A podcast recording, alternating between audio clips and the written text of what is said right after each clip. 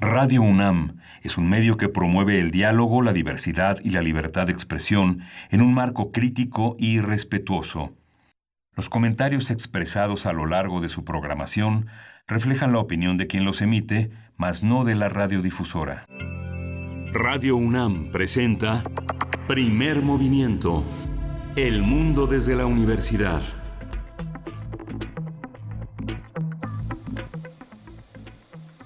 Hola, ¿qué tal amigos, amigas? Muy buenos días. Estamos iniciando primer movimiento. Bienvenidos en este jueves 28 de mayo de 2020. Hoy es el Día Internacional de Acción por la Salud de las Mujeres. Es un día que se estableció para señalar las urgencias en términos de salud reproductiva y sexual de las mujeres en el mundo. Y pues bueno, en México llegamos a este día en plena discusión sobre la legalización de la interrupción del embarazo rechazada en las últimas semanas, en, el último par de semanas, por los congresos de San Luis Potosí y Guanajuato. Así llegamos a este día con una discusión importante. Saludo a mi compañero Miguel Ángel Quemain desde su casa. ¿Cómo estás, Miguel Ángel? Buen día.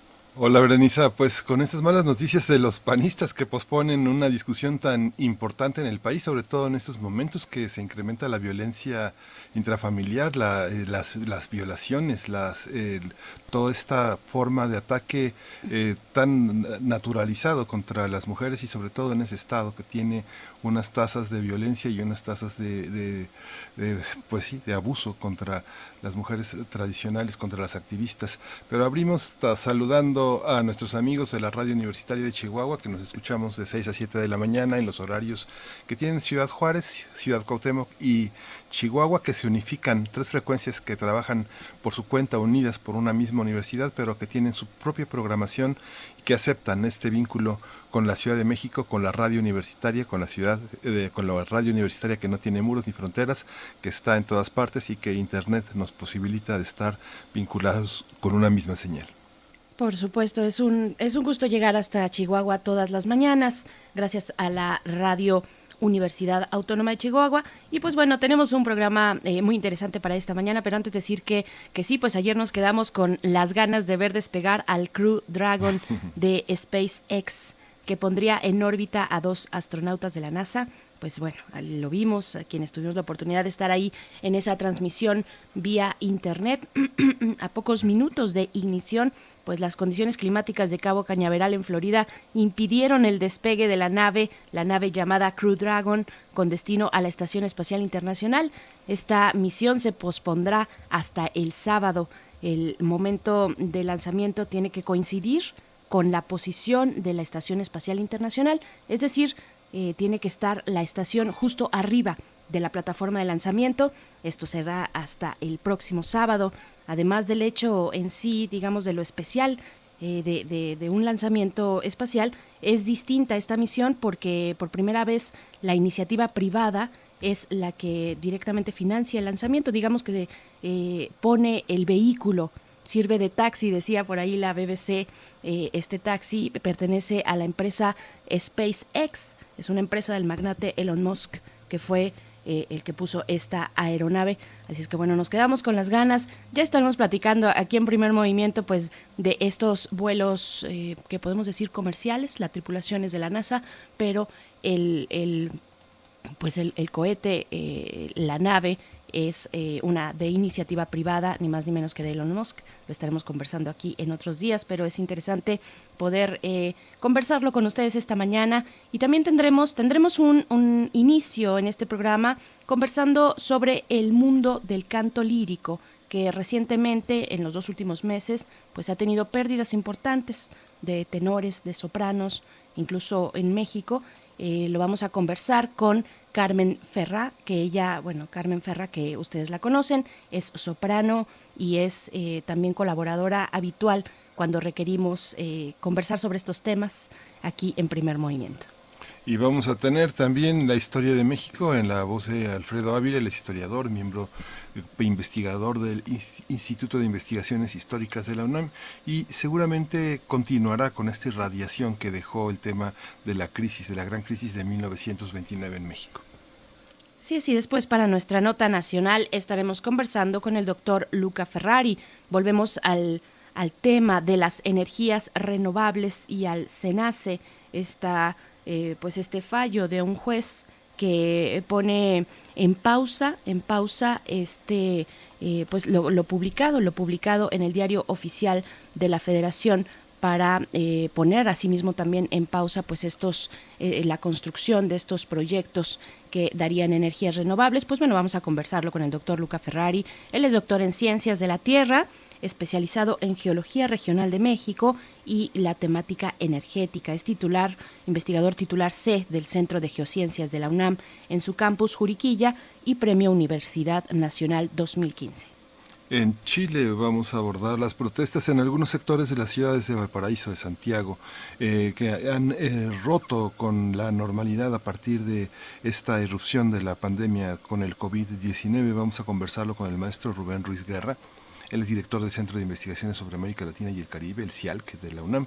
Y bueno, vamos a entender qué es lo que pasa ¿Qué dicen los chilenos eh, más eh, enojados sobre la planeación eh, muy errática del gobierno chileno en torno a la, a la pandemia?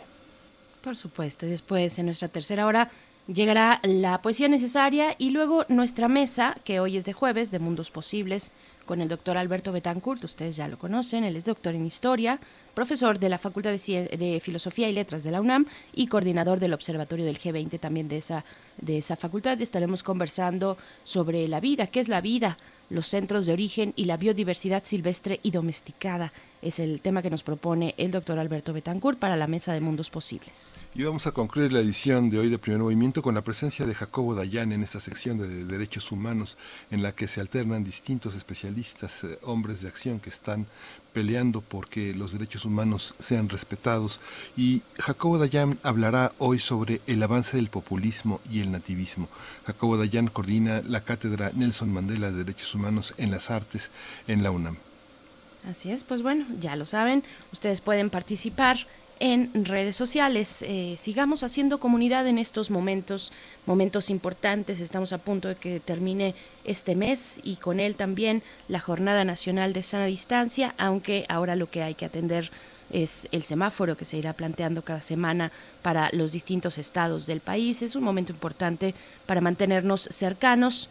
Coméntenos eh, cómo amanecen, cómo se sienten en este, en este jueves arroba PMovimiento en Twitter y Primer Movimiento UNAM en Facebook. Es la manera en la que nos podemos poner en contacto. Y pues vamos a ir con nuestro corte del día, como amanecimos hoy en temas de COVID-19 a nivel nacional, internacional y también en la UNAM. COVID-19. Ante la pandemia, sigamos informados. Radio UNAM. La Secretaría de Salud informó que el número de decesos por enfermedad de la COVID-19 aumentó a 8.597. De acuerdo con el informe técnico ofrecido ayer por las autoridades sanitarias, los casos confirmados acumulados se incrementaron a 78.023 y de sospechosos a 33.566. Así es, eh, el presidente Andrés Manuel López Obrador anunció que esta semana dará a conocer el plan de reapertura de actividades eh, durante esta conferencia matutina, el mandatario dijo que se tomará en cuenta la reactivación por regiones del país y en sectores relacionados con la producción, la industria de la construcción y de las empresas relacionadas con el acuerdo comercial con Estados Unidos y Canadá, esto que ya hemos venido viendo en las últimas en los últimos días. Sí, Claudia Sheinbaum, jefa de gobierno de la Ciudad de México, informó que su administración prepara una campaña sobre el uso correcto de cubrebocas en el transporte público con el propósito de evitar contagios de coronavirus. Sheinbaum recordó que en la Ciudad de México se mantiene un semáforo rojo y con un alto número de contagios. Así es, en información internacional, la Organización Mundial de la Salud informó que el número de personas fallecidas por la enfermedad de la COVID-19 es de 349.190.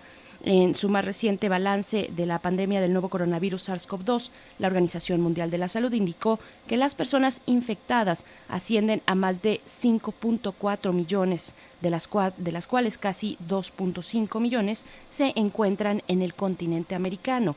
Le sigue Europa con más de 2 millones de casos confirmados y en tercer lugar se ubica Oriente Medio con casi 450 mil contagios. El gobierno británico pidió a la ONU postergar hasta noviembre del 2021 la Conferencia Internacional sobre Clima COP26, la cual estaba planeada para llevarse a cabo este año en Glasgow. Esta reunión es crucial para establecer límites en el aumento de las temperaturas globales. En Rusia, Rusia anunció que dos reuniones internacionales serán aplazadas a causa de la pandemia de COVID-19. Se trata de la cumbre de los países emergentes BRICS, así conocidos como BRICS, y la Organización de Cooperación de Shanghai, que estaban previstas para celebrarse entre los días 21 a 23 de julio en San Petersburgo. En la información relativa a la UNAM, el Laboratorio Nacional de Manufactura Aditiva y Digital, eh, conocido como MADIT, diseñó una careta facial completa, máscara careta, para uso del personal médico que sirve como barrera protectora en ambientes de consulta, atención y quirúrgicos. Este laboratorio tiene sedes en el Instituto de Ciencias Aplicadas y Tecnología de la UNAM y en el Tecnológico de Monterrey. Hay que señalar que el diseño de esta careta facial fue gracias a la colaboración con el Centro de Investigación Médica Aplicada del Hospital General del Dr. Manuel G. González. En la fabricación de esta careta se utiliza material de baja rugosidad resiste a múltiples agentes desinfectantes. Además, se puede sanitizar muchas veces sin romperse, mancharse o que pierda transparencia. Hasta el momento, más de 14.000 de estas caretas faciales han sido donadas a instituciones públicas de salud. El Instituto de Investigaciones sobre la Universidad y la Educación, el ISUE, publicó el libro Educación y Pandemia, una visión académica que reúne la reflexión de 35 especialistas sobre la transformación de la educación ante la emergencia sanitaria por el nuevo coronavirus. Hugo Casanova, eh, director del ISUE, dijo que nada había afectado las actividades de más de 1.215 millones de estudiantes de todos los niveles educativos en el mundo como la pandemia del COVID-19. Este libro se puede descargar de forma gratuita en la página del ISUE. Es, la dirección electrónica es www.isue con doble y hay que poner la diagonal o llamada slash nosotros slash o diagonal COVID y ahí va a encontrar este libro que bueno es una es una gran aportación de este de este Instituto de Investigaciones sobre la Universidad y la Educación.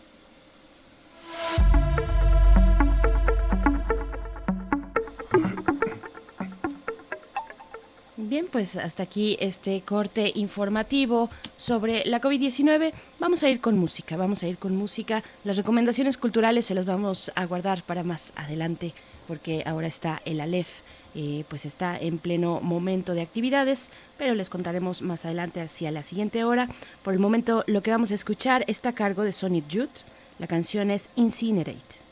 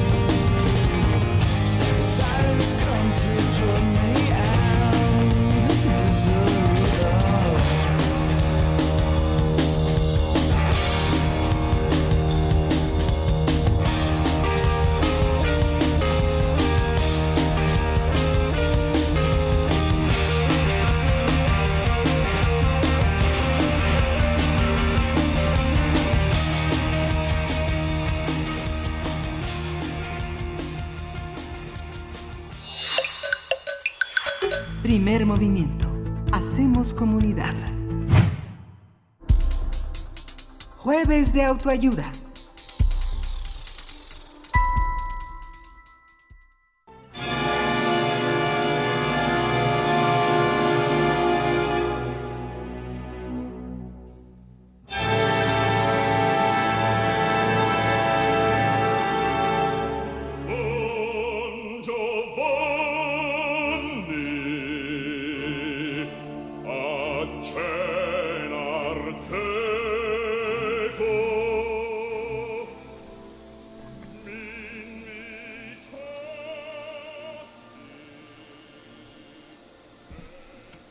Ya estamos escuchando esta introducción que el Gámez ha puesto, porque para el mundo del canto lírico, mayo del 2020 se ha caracterizado por la pérdida de sus intérpretes. Recordemos la voz que conquistó escenarios nacionales e internacionales y debutó en el Palacio de Bellas Artes en los años 50. Se trata de la soprano mexicana Maritza Alemán, quien falleció por causas desconocidas el pasado 14 de mayo. Asimismo, uno de los más grandes barítonos franceses, Gabriel Bacher, murió el 13 de mayo a la edad de 95 años. Su debut en la capital francesa tuvo lugar en el 56 y a partir de los años 60 actuó en, principales, en los principales escenarios internacionales. Destacó en el teatro mozartiano y en la ópera italiana y se retiró de los escenarios en el 94 y desde entonces se dedicó a la enseñanza. A su vez, el pasado 7 de mayo falleció eh, en Stanford, Connecticut, el bajo estadounidense John McCurdy, mientras que el 11 de mayo el barítono alemán Claudio Nicolai en La Palma de Gran Canaria, donde residía desde hace más de 30 años. Ambos tenían 91 años y sus decesos fueron por causas naturales. McCurdy estuvo vinculado durante 35 años al Metropolitan de Nueva York y Nicolai durante 25 años a la Ópera de Colonia. Los dos cantaron más de mil funciones, más de mil funciones en sus respectivos teatros de referencia y actuaron también en teatros de todo el mundo. A partir de la muerte de estos personajes vamos a hablar de lo que representan estas pérdidas para el canto lírico. Hoy nos acompaña Carmen Ferrá, soprano, usted la recuerda, nos dio un curso para apreciar la ópera y ella es una, es una estupenda cantante que accede también a los medios y a poner al alcance de todos nosotros eh, un mundo que es tan, tan importante, de tanta tradición. Carmen, buenos días. Hola, muy buenos días, Miguel Ángel, Berenice y a todos los radioescuchas. Es un gusto estar una vez más con ustedes aquí aportando un poquito de lo que de lo que conozco y de lo a lo que me dedico. Gracias, Carmen. Gracias, Carmen. Nosotros nosotros te lo agradecemos mucho también.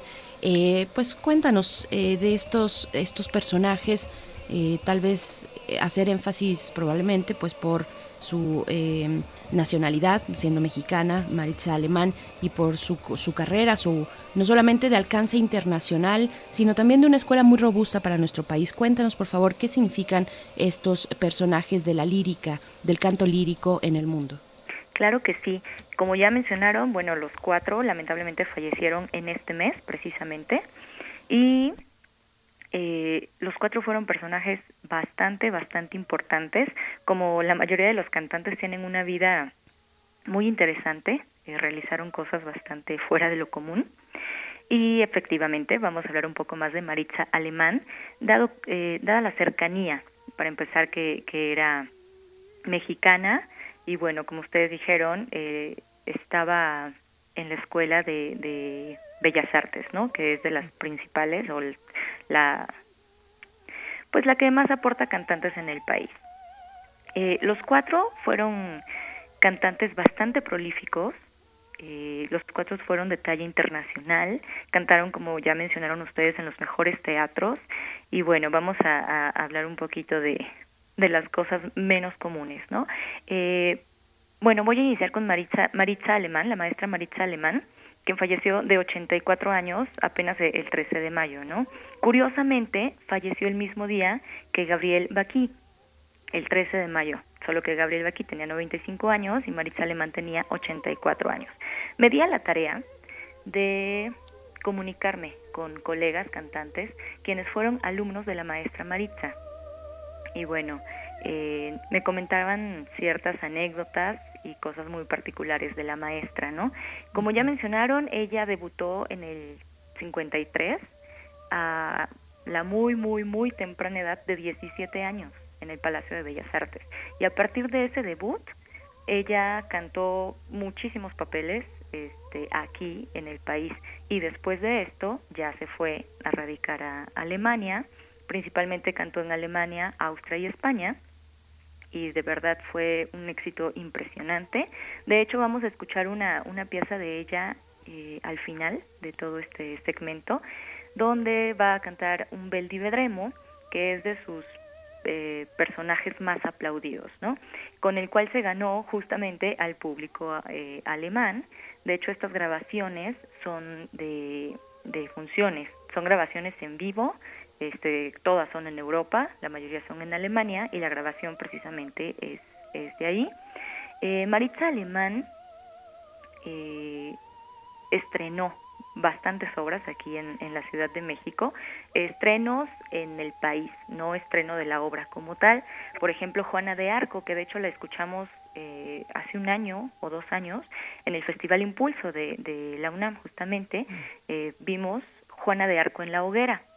Y ella hizo el estreno en México de, de esta obra, justamente. La primera vez que se cantó en el país eh, fue por, por Maritza Alemán.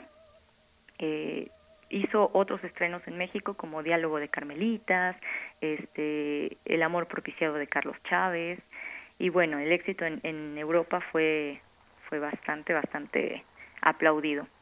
Mm, ustedes digan, ¿me quieren que continúe con Maritza Alemán pues o termino con ella? Yo creo que sí, un poquito, ¿no? Ok, un, poquito, porque, perdón, a mí nada más eh, comentar que, que eh, la relevancia de un éxito en Europa en esos momentos con con distintas piezas, un Bel Vedremo, por ejemplo, que estuvo en la interpretación famosísima de María Calas, cómo, cómo entrar en, en, un, en un ámbito tan, tan reñido, digámoslo así, eh, y, y, tener un triunfo viniendo de América eh, en, en, Europa, ¿no? Claro, en ese momento, eh, digamos que la competencia o la cantidad de egresados no era tan alta como, como en la actualidad, pero de todos modos se requería un nivel muy muy alto dado que la tradición operística en Europa pues nos lleva por muchos muchos años. Entonces para que un cantante mexicano tuviera ese nivel pues era una una labor bastante eh, difícil y ella lo logró ¿por qué? primero tenía una voz eh, hermosa con una potencia así increíble que de hecho hasta sus últimos este, días, mientras trabajó en, en la Escuela Superior de Música, su voz tenía seguía teniendo esa, esa potencia sorprendente, ¿no? Aparte, ella tenía una técnica depuradísima, tenía una técnica eh, pues muy, muy sólida que logró alcanzar desde muy joven. Un cantante no solo, eh, no se vuelve cantante solo con lo que estudia en la escuela. Ella igual estudió en la en Bellas Artes pero en realidad la, la, carrera de un cantante se forja al estar ya cantando de manera profesional. Digamos que sí obtiene las bases en la escuela, pero la experiencia es lo que en realidad forma a este cantante.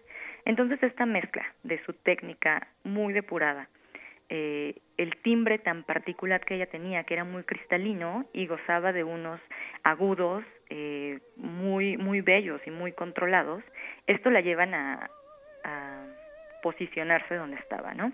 Pero aparte de esto, algo que caracterizaba muchísimo a Maritza Alemán era su capacidad interpretativa.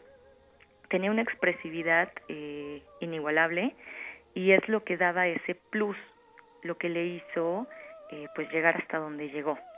Por eso puso, pudo, pudo llegar en Europa y tener éxito como mexicana aún estando en Europa y no es por, por cuestión este, de, de, los países, sino porque nos llevan muchos años de ventaja en esta preparación. Es una tradición que ellos ya tienen, eh, gustan, es un país que gusta mucho de la ópera, a diferencia de México, que, que empezamos muy tarde a comparación de ellos, y bueno, el desarrollo obviamente va un poco eh, retrasado en comparación con Europa.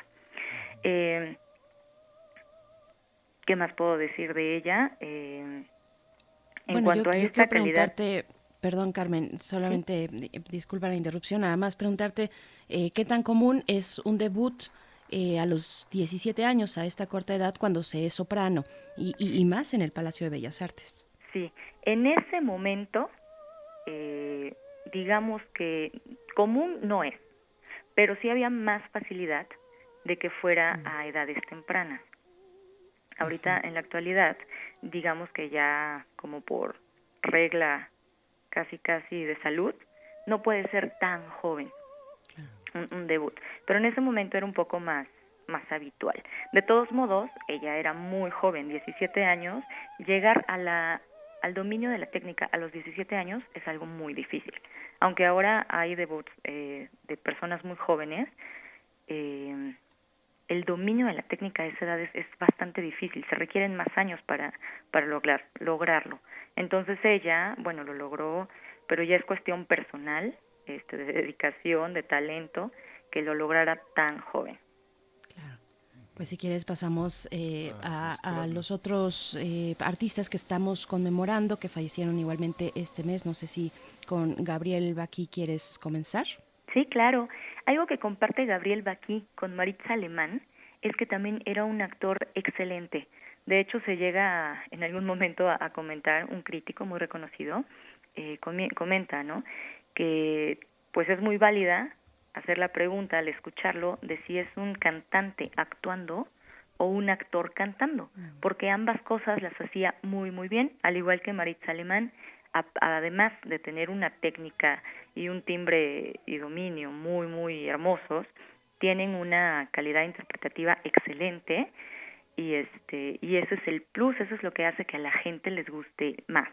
Gabriel Baqui era un barítono, falleció el mismo día que Maritz Alemán, el 13 de mayo, y fue el, primero, bueno, de los pocos que han cantado tantas, tantas temporadas en el Metropolitan de Nueva York. De hecho, él cantó durante 18 temporadas, este, eh, y bueno, también cantó en otros, en los teatros más importantes, pero 18 temporadas en el Metropolitan de Nueva York es un verdadero logro.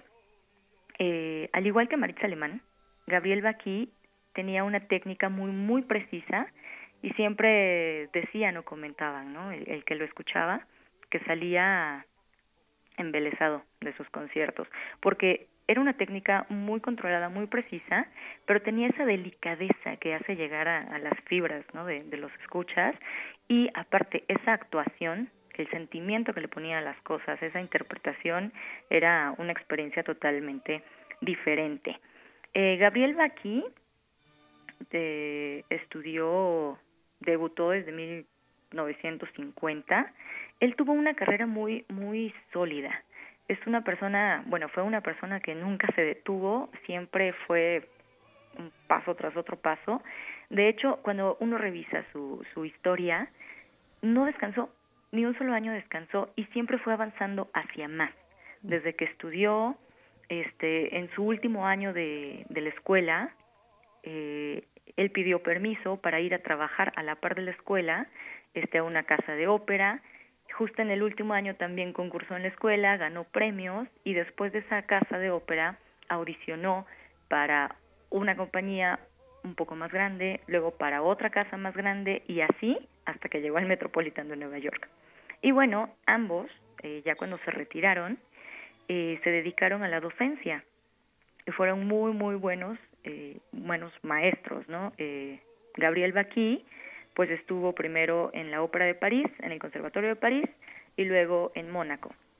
Y la maestra Maritza Alemán, igual, una vez que se, que se retiró del canto, se dedicó a la docencia totalmente aquí en la Escuela Superior de Música. Entonces, ambos fueron grandes, eh, hicieron grandes aportaciones a las nuevas generaciones, porque tenían ese método que últimamente se está perdiendo en, en, en cuanto a la enseñanza, ¿no? De que hay que ser muy dedicados, muy comprometidos, totalmente decididos a lo que uno quiere y bueno, con esa pasión que ellos tenían y aparte con esa formación este que no solo es en el canto, sino en la actuación, este, en la historia, o sea, ellos tenían una, una formación muy completa. Sí. Oye, Carmen, ¿y esta ¿Cuándo deja un cantante de ópera de poder cantar? Eh, empiezan a enseñar muy temprano, pero paran de cantar en algún momento. Sin embargo, eh, estos, eh, estos cantantes tuvieron una, una longevidad pues relevante. ¿Cuál es la longevidad de un cantante de ópera y cuándo se pierde? Estos dos hombres fallecieron ya, pues ya en los 90 años. es difícil ir a giras, es difícil ensayar, es difícil trabajar a esa edad, ¿no? Me imagino. Sí, es por cuestión natural este retiro, este, porque el canto depende totalmente del cuerpo. Y bueno, el cuerpo pues se va, em, no voy a decir atrofiando, no es la palabra, pero sí va perdiendo ciertas capacidades, ¿no? De flexibilidad. La voz tiene flexibilidad porque son músculos. Entonces, este retiro eh, no es por cuestión intelectual, sino por cuestión física. Sin embargo, hay personas como ellos que se retiran bastante tarde. La mayoría, digamos que tiene una carrera este, muy saturada, explotan los años laborales, ¿no? Entonces cantan, cantan, cantan y están sin descanso mes tras mes en diferentes producciones. ¿Por qué? Porque saben que se les va a acabar esta, esta vida útil, porque no solo es el cantar, normalmente un cantante de ópera viaja, este, viaja demasiado, las funciones no son en una misma casa de ópera, a excepción de Claudio Nicolai, él se estuvo mucho tiempo en una sola casa de ópera, eh, la mayoría está viajando, entonces el desgaste físico pues no solo es por cantar, sino por estar viajando y porque al cantar también tienes que actuar, bailar, brincar, correr.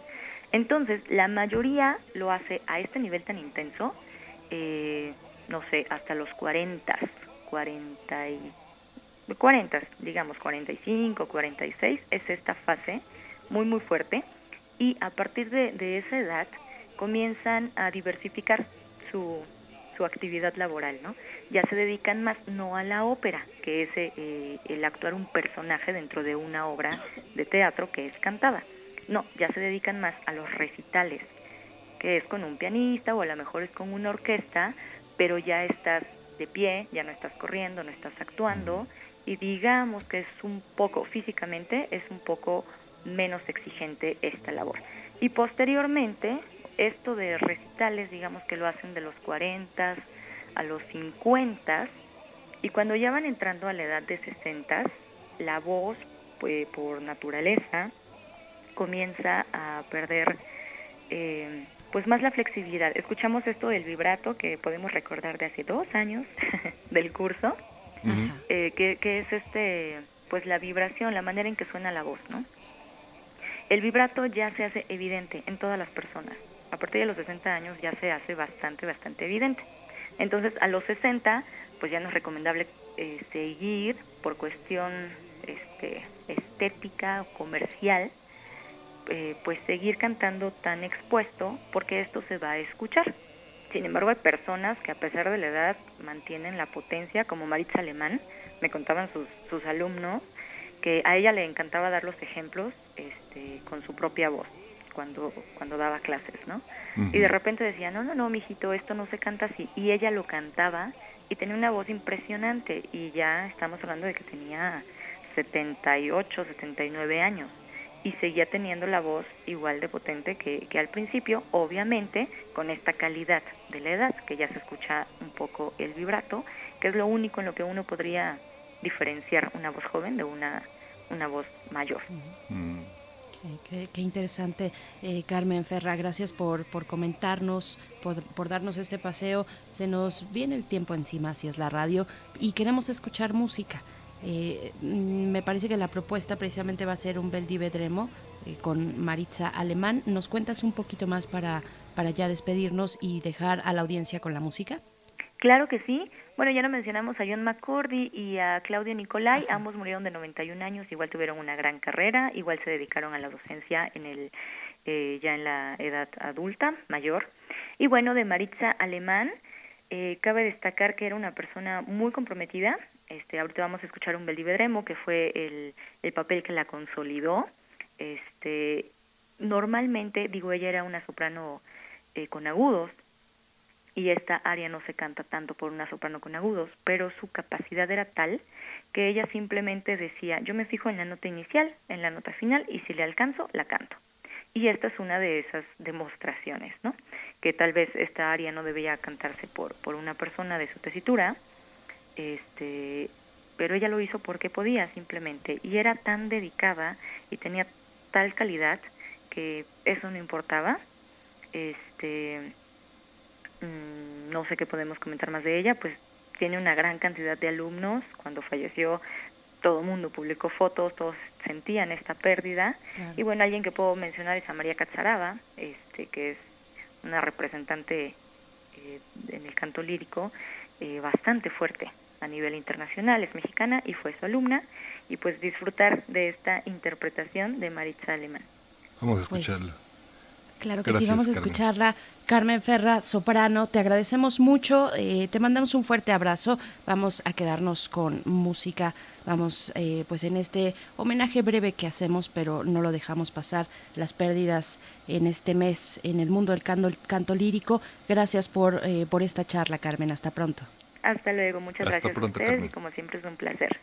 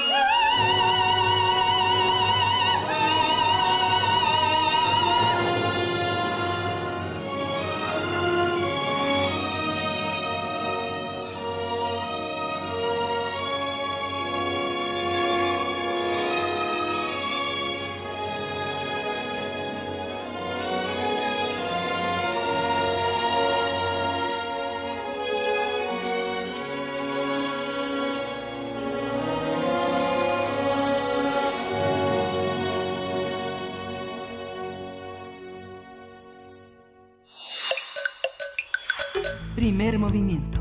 Hacemos comunidad.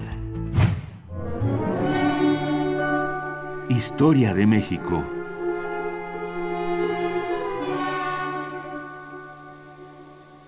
Pues corresponde el turno de hablar de historia, historia de México en esta sección que tiene a cargo el doctor Alfredo Ávila, a quien le doy una bienvenida esta, esta mañana, le mando un fuerte abrazo. Él es investigador del Instituto de Investigaciones Históricas de la UNAM, presidente del Comité Mexicano de Ciencias Históricas. Doctor Alfredo Ávila, muy buenos días, te saludamos. Miguel Ángel Camain, Berenice Camacho, todavía desde nuestras casas y lo que nos falta aún por recorrer, ¿cómo estás? Hola, buenos días, lo que nos falta todavía. Miguel Ángel, Alfredo. ¿cómo están? Muy bien, gracias Alfredo. Pues aquí con, con, ganas de escuchar acerca de lo que nos propones esta mañana. Cuéntanos, por favor. Pues mira, eh, no, la verdad es que no se me, no se me ocurría de, qué hablar. Y finalmente me decidí por eh, contar un poco lo que estamos haciendo, lo que podemos hacer los historiadores mientras estamos en cuarentena. Ustedes bien saben que los historiadores hacemos investigación documental fundamentalmente. Eh, por supuesto, lo más fácil eh, de, hacer estando encerrado en casa es revisar los enormes catálogos que hay de eh, revistas digitales, libros digitales. La UNAM tiene un catálogo enorme de publicaciones digitales y muchas de ellas son, por supuesto, de historia eh, el, Instituto de Investigaciones Jurídicas, por ejemplo, prácticamente todas las publicaciones que ellos han hecho y muchas otras, eh, eh, muchas otras que, hizo la UNAM, aunque no el instituto, y están en línea, es decir, pueden consultarlas el, público en general sin ningún problema. Y lo mismo pasa con históricas, el Instituto de Investigaciones Históricas, que también ha digitalizado muchas de sus publicaciones, eh, la verdad es un porcentaje mucho menor que el que tiene jurídicas. Jurídicas lo ha hecho con todo, eh, pero históricas también tiene, tiene algo. Entonces, allí pueden ustedes leer cosas sobre la historia de los trabajadores de la Casa de Moneda de la Ciudad de México, sobre, eh, sobre el, propio instituto, sobre la historia de la propia universidad y muchísimos otros temas que, que, pueden encontrar allí. Pero, como, como dije hace un momento, nuestro trabajo fundamental como historiadores es en, archivos. Y pues los archivos ahí sí representan un problema tremendo porque están cerrados y, la verdad es que no hay muchos recursos en línea, pero sí hay algunos que pueden ser interesantes. Por ejemplo, y, me quiero referir a, algunos de ellos, la Biblioteca del Congreso de Estados Unidos eh, tiene a disposición digitalizados montones de, documentos, casi todos relacionados, por supuesto, con la historia de aquel país, pero que, tienen muchas cosas también sobre México y sobre América Latina. Eh, resalto la colección de mapas, una colección de mapas fantástica, eh, mapas históricos antigüedad hasta el siglo hasta el siglo XX, alguno del siglo XXI, pero pero pero muy muy pocos, eh, que, que puedes descargarlos en, tu computadora en calidad real y, son fantásticos. hace algunos años, cuando se cumplieron los 500 años de la aparición del, nombre América en un mapa, en un mapa de Martin Balsemüller, pudimos descargarlo de la Biblioteca del Congreso e imprimirlo en, alguno de estos centros de, impresión eh, con la calidad real. Eso es algo que se puede hacer con, los mapas que tiene la Biblioteca del Congreso de Estados Unidos y son verdaderamente un recurso fantástico para historiadores, pero también para el público interesado en conocer cómo ha evolucionado el tema de eh, la cartografía a lo largo de los siglos. Eh, en Estados También es muy importante eh, National Archives, los archivos nacionales de Estados Unidos, que sirven para la historia de México fundamentalmente para aquellos periodos en los que en México no hay mucha información. Eh, como sabemos, los Estados Unidos han tenido servicios diplomáticos y de inteligencia eh, sobre México y entonces allí podemos encontrar información acerca de, eh, de las relaciones diplomáticas que con México, relaciones comerciales, pero también las opiniones de los funcionarios estadounidenses acerca de cómo funciona la política mexicana. Eh, durante mucho tiempo, y aunque el Archivo General de la Nación ahora ha abierto muchos expedientes de la guerra, de la guerra sucia de los años de 1970, eh, pero la verdad es que aunque los han abierto, todavía hay mucho que no se puede consultar.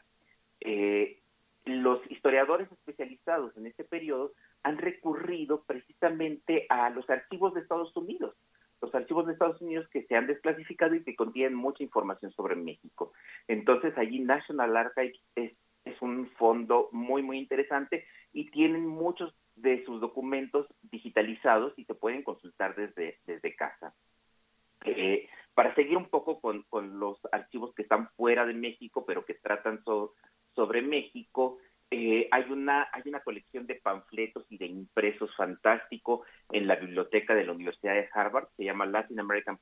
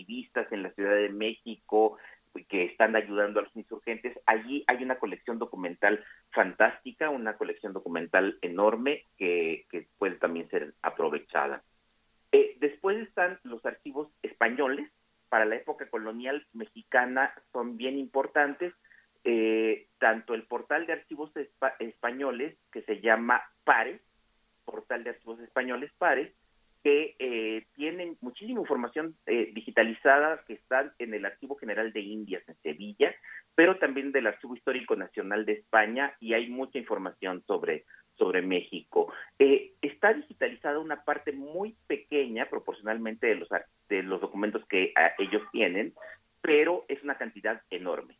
Es decir, eh, eh, es muy poco con respecto a todo lo que hay, pero, pero es bastante para poder hacer investigaciones desde, desde casa. Lo mismo pasa con la hemeroteca digital española, que es, sabemos que los periódicos son un invento relativamente reciente del siglo XVIII, entonces no hay demasiadas cosas sobre México, pero la hemeroteca digital española eh, cubre parte del periodo colonial mexicano y luego tiene algunos periódicos latinoamericanos, mexicanos del siglo XIX. Pero para hemeroteca, pues lo más recomendable es la Hemeroteca Nacional Digital de México, que depende del Instituto de Investigaciones Bibliográficas de la UNAM, el, el que ustedes pueden consultar prácticamente todos los periódicos mexicanos desde que empezaron a publicarse en el siglo XVIII hasta comienzos del siglo XX. Después, por motivos de, eh, de derechos de publicación y restricciones ya no se pueden consultar los de siglo los de siglo XX más más recientes. Pero pero allá hay un aspecto de casi 200 años un periodo de casi 200 años de prensa mexicana en la que se puede hacer búsqueda por palabras se pueden encontrar ustedes un montón de un montón de información bien bien interesante. Eh, e, ese es un poco el panorama con, con los archivos con la investigación que se puede que se puede hacer desde casa a través de, de, de esos eh, eh, de estos portales eh, me gustaría sí señalar también otro bien bien interesante que eh, es el Family Search de la Iglesia de los Santos de los Últimos Días, los mormones. No sé si ustedes sepan que los mormones tienen por ahí una cosa muy, muy interesante. Ellos creen que cuando una persona se convierte a esa religión, automáticamente salva a todos sus ancestros. De manera que para ellos siempre fue muy importante eh, ir rescatando genealogías. Y entonces allí en, esta página web de Family Search, eh, ustedes pueden encontrar eh, registros bautismales y registros de matrimonio de, de, casi todo el mundo, pero, pero para el caso mexicano es muy, muy completo, desde el siglo XVI hasta mediados del siglo XX, eh, de, de, prácticamente todo el país. Es, es, clavarse, darse un clavado en estos en estos libros bautismales que nos permiten ver cómo en la época colonial se distinguía entre bautizos de españoles, bautizos de indígenas, bautizos de afrodescendientes, eh, eh, esa cosa que se quitó ya cuando México se convirtió en un país independiente, pero seguían distinguiendo los bautizos de hijos legítimos de los bautizos de hijos naturales. Entonces, eh, es, es una cantidad de información enorme que puede servirle al historiador profesional para hacer eh, eh, historia demográfica, pero también para la gente común y corriente para lanzarse y empezar a buscar a sus propios ancestros y, ver cómo, cómo eh, sus familias se fueron, se fueron formando. Eh, por desgracia, para archivos mexicanos, archivos del Estado mexicano, estamos muy limitados. El archivo histórico de la Secretaría de la Defensa Nacional tiene en línea eh, un montón de documentos que, que merecen mucho la pena. La página web se llama Archivo Histórico 2010 www.sedena.gov.mx. Eh, eh, son fundamentalmente documentos del siglo XIX y hasta la Revolución Mexicana. Y luego el Archivo General de la Nación, y, y, y allí voy a hacer una crítica, lanzó hace algunas semanas un, una iniciativa que se llama Archivos desde Casa, que, que vincula distintos archivos del país pero no tienen documentos, es decir, son más bien como, como imágenes del documento importante del mes, que si la declaración de independencia, cosas como esas, pero no para hacer eh, eh, investigación desde casa, lo cual es una pena porque hace 10 años sí lo tenían, es decir, hace 10 años uno podía entrar a los catálogos de la GN y muchos de ellos estaban digitalizados y se podían consultar desde casa. Pienso, por ejemplo, en los fondos de, de, de Inquisición de la época colonial. Ahora no están disponibles, eh, pero no solamente en los últimos dos años, de hecho ya desde antes no estaban disponibles por distintos problemas y eh, ahora con la pandemia pues tampoco se puede tampoco se pueden consultar desde casa. Uh -huh. Sí, es lamentable porque el fondo que tiene el Archivo General de la Nación es verdaderamente importante. Perdón, es, eh, es muy importante. La colección de mapas, son cerca de 5.500 mapas que están en la, en la mapoteca de la mapoteca del archivo y que todos están escaneados, Alfredo. Lo mismo sí. pasa con toda la parte del fondo del indi llamado indiferente virreinal todo se, todo se escaneó, son 700 metros aproximadamente de, de, información documental y bueno, todo lo que tiene que ver con las conmemoraciones. Todos los documentos de independencia están escaneados, accesibles en distintas resoluciones, lo mismo que lo que tiene, lo poco que tiene el archivo del Fondo Revolución está este, también escaneado, ¿no? Bueno, tú dices lo poco, es lo poco proporcionalmente, pero es muchísimo. Sí, claro. Ah, sí. Eh, eh, ahora, lo, lo, lo, lo que me parece lamentable es que esa información ya estaba digitalizada desde hace muchos años y estaba en línea. Uh -huh. Y ahora no lo está. Pues te agradecemos mucho. Doctor Alfredo Ávila, se nos viene el tiempo encima, hay que hacer el corte de la hora. Nos encontramos contigo dentro de 15 días, eh, sigamos hablando de historia, sigamos hablando también en el contexto de este momento que nos obliga a permanecer en casa y de las posibilidades que tiene un país como México de tener acceso a su historia a través de los archivos digitalizados. Ojalá que se emprenda un esfuerzo un poco más eh, comprometido e importante para apuntalando hacia momentos como este, donde eh, además hablamos de, de acceso eh, de acceso que rompe las eh, fronteras de la distancia en un país tan amplio como México, eh, que sería interesante e importante tener a disposición todavía más archivos históricos. Te agradecemos mucho, te mandamos un abrazo. Gracias, Berenice, y, saludos al público. Gracias, Alfredo. Gracias. Pues, nos pues ya nos dio la hora, Berenice de la Radio Universidad de Chihuahua. Gracias, nos encontramos con ustedes el día de mañana. Nos vamos al corte de la hora. Síguenos en redes sociales. Encuéntranos en Facebook como Primer Movimiento y en Twitter como arroba PMovimiento. Hagamos comunidad. Soy Beatriz Rivas. Soy Mario Vargas Llosa. Soy Sara Sefcovic y estoy en descargacultura.unam.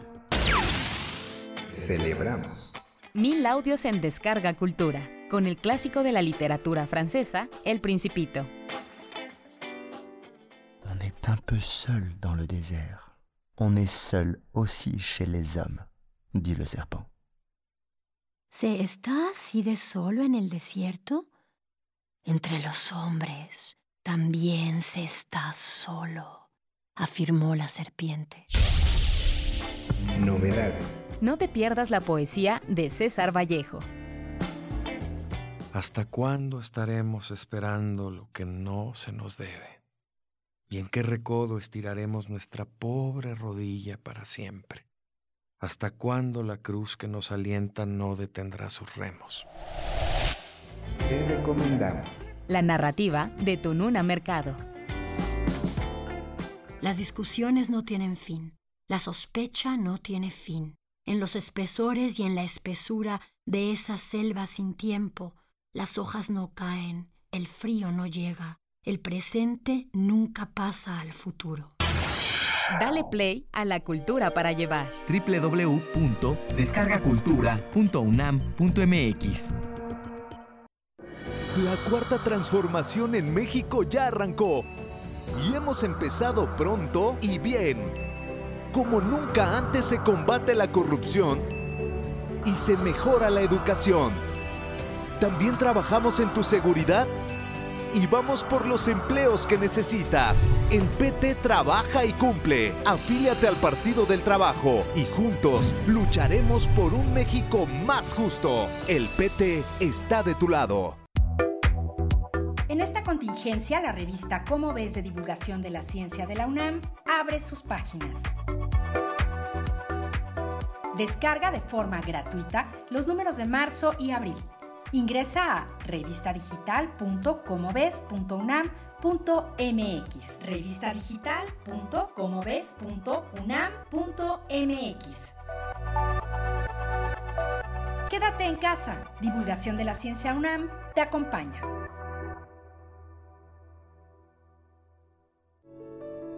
Hoy, nuestras ciudades callan. Pero hay un sonido que sigue y nos mantiene con esperanza. El personal de salud trabaja sin descanso para vencer esta pandemia. Protégelos y respétalos. Un mensaje del Comité Internacional de la Cruz Roja y la Cruz Roja Mexicana, con respaldo del IMSS.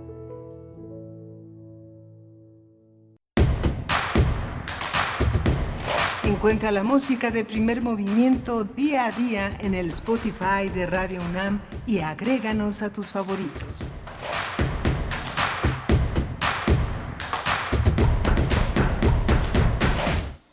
Hola, buenos días. Hoy es jueves 28 de mayo y son las 8.05 de la mañana aquí en la Ciudad de México. Estamos transmitiendo en Radio UNAM desde eh, nuestros eh, hogares de Berenice Camacho y Miguel Ángel Quemain. Berenice Camacho, buenos días, ¿cómo estás?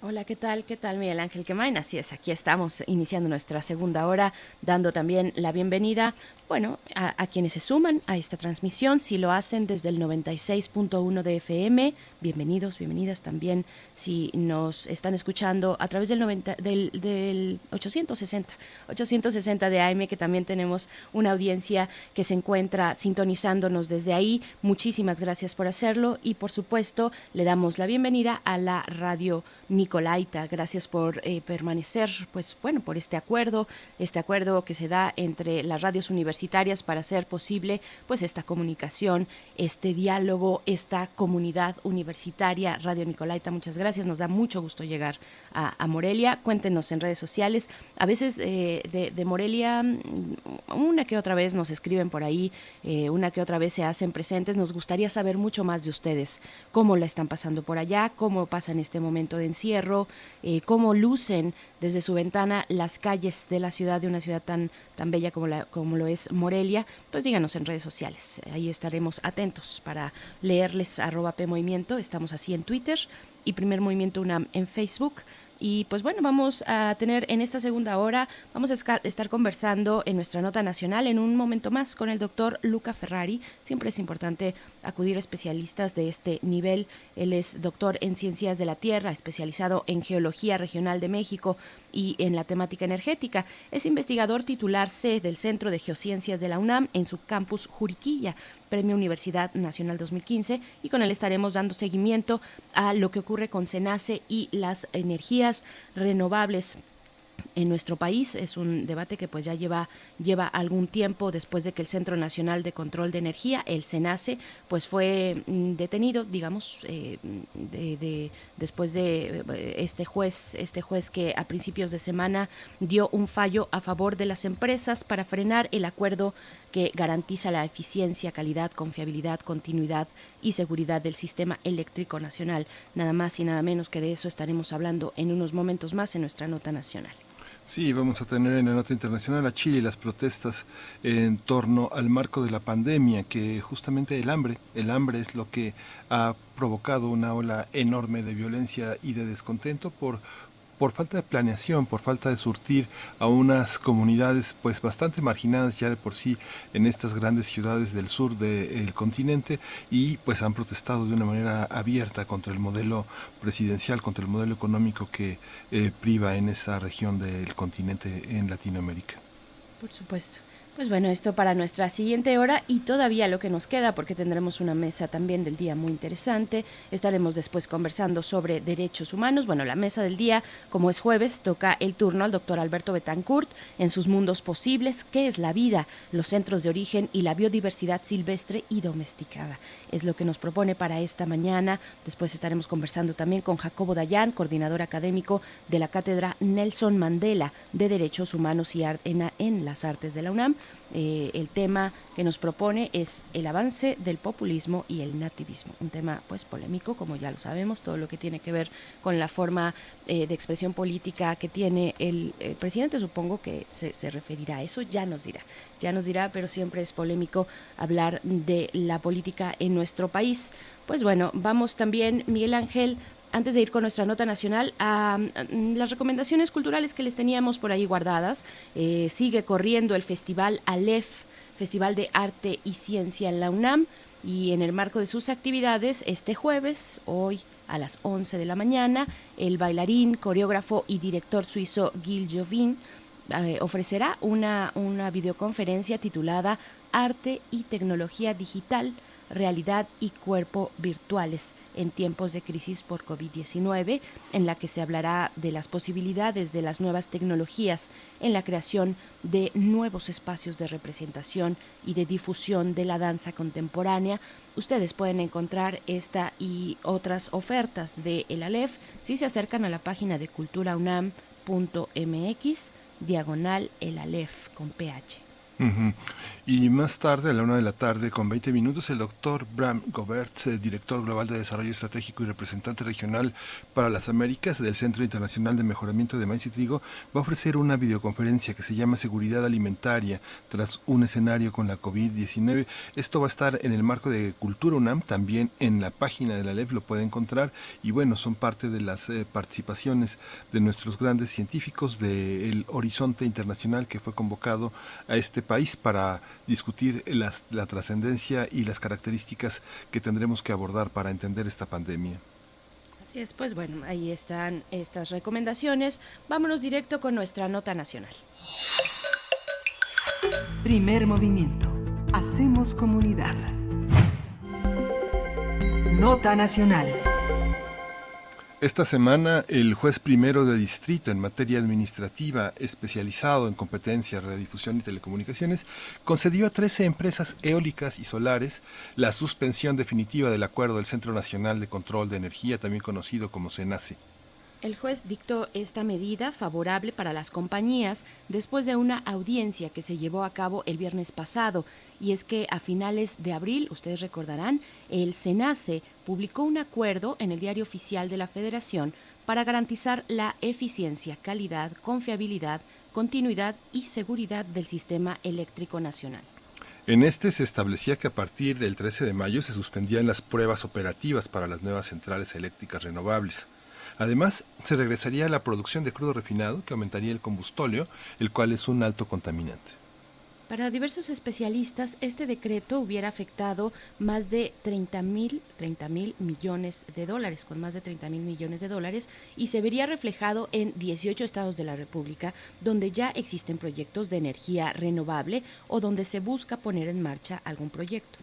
Ante la implementación del acuerdo, Canadá y la Unión Europea manifestaron su inconformidad con el argumento de que afectaría las inversiones de diversas compañías involucradas en el desarrollo y fomento de energías limpias.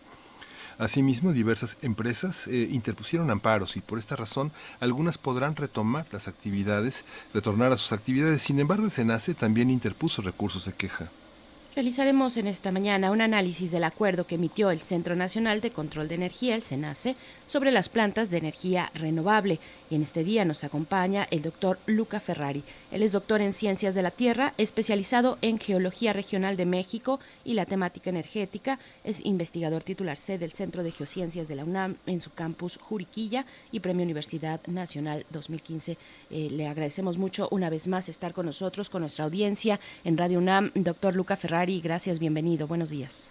Buenos días, Berenice, Miguel Ángel. Un gusto, como siempre, estar con su programa. Gracias, doctor.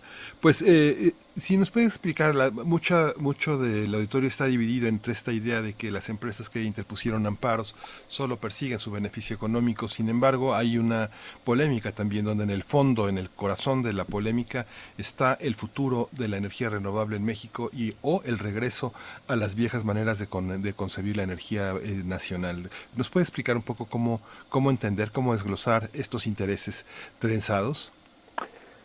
Sí, yo creo que eh, ahí está como una batalla entre dos, eh, dos intereses, ¿no? Eh, por un lado, obviamente las empresas que construyeron esas centrales al amparo de la ley anterior, bueno, la ley que todavía es vigente de la reforma energética, ellos pues quieren que se cumpla los contratos que habían hecho. Eh, no es una cuestión de energía limpia o sucia, realmente eh, es que ellos quieren que el dinero que han invertido empiece a rendir, como todas las empresas, es, lógico.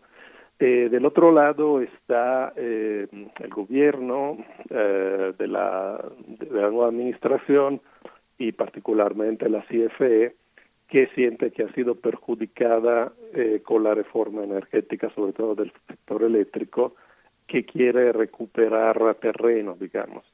Eh, yo creo que ambos tienen sus razones, que lo podemos platicar aquí. Eh, por un lado es cierto, o sea, la, cuando se dice que la energía de estas centrales es barata, se refiere uno a que el precio pactado en las subastas eléctricas es un precio muy bajo, es un precio de promedio en la última subasta de dos centavos de dólar por kilowatt hora. Incluso en una de las empresas creo que fue en el Green Power de Italia, ofreció un precio aún inferior a esto que es eh, que resultó en aquel hace dos tres años cuando hubo la subasta el precio más bajo a nivel mundial ¿Por qué? Porque, bueno, porque ellos, eh, una vez que, que, hacen inversión, pues su insumo es gratuito, el, el sol es gratis. Sin embargo, eh, hay otros costos que ellos no pagan, que ese es el argumento de eh, CFE.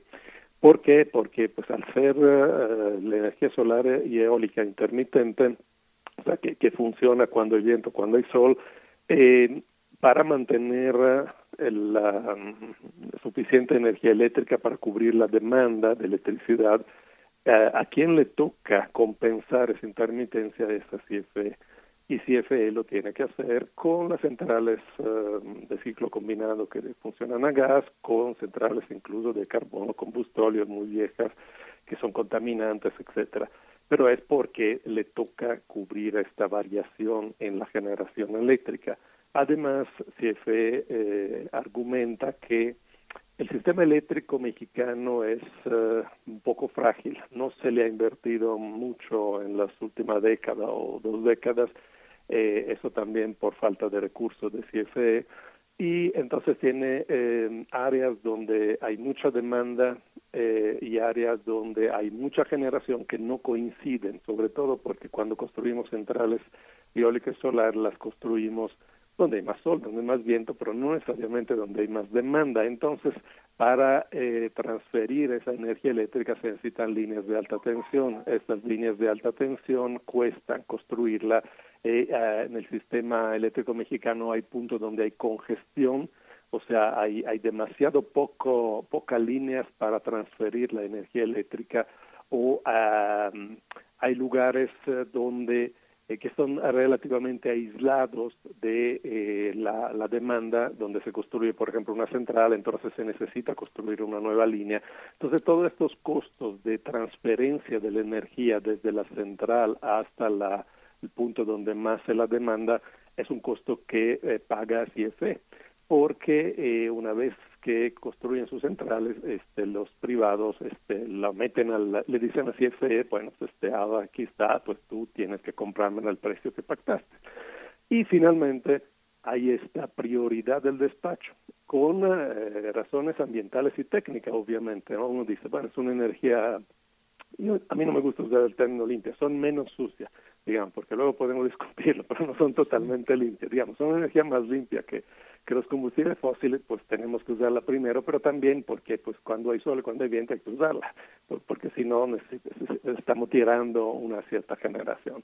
Entonces ahí está, yo creo, el, el, debate. Eh, el acuerdo de SENACE y luego hubo también un decreto de, eh, no un decreto, otro acuerdo sobre la política energética en materia eléctrica de Secretaría de Energía el 15 de mayo que reiteraba los argumentos de Senace, eh, ellos tratan, o sea, el, argumento de ellos es que como ha bajado la demanda eléctrica, es más difícil compensar la variabilidad que generarían estas centrales eólico y solar y entonces para mantener la confiabilidad del sistema eléctrico durante una época donde es eh, muy crucial contar, por ejemplo, con energía constante en los hospitales, etcétera, eh, se le dice de que se esperan a entrar al, sistema eléctrico a estas centrales, ¿no?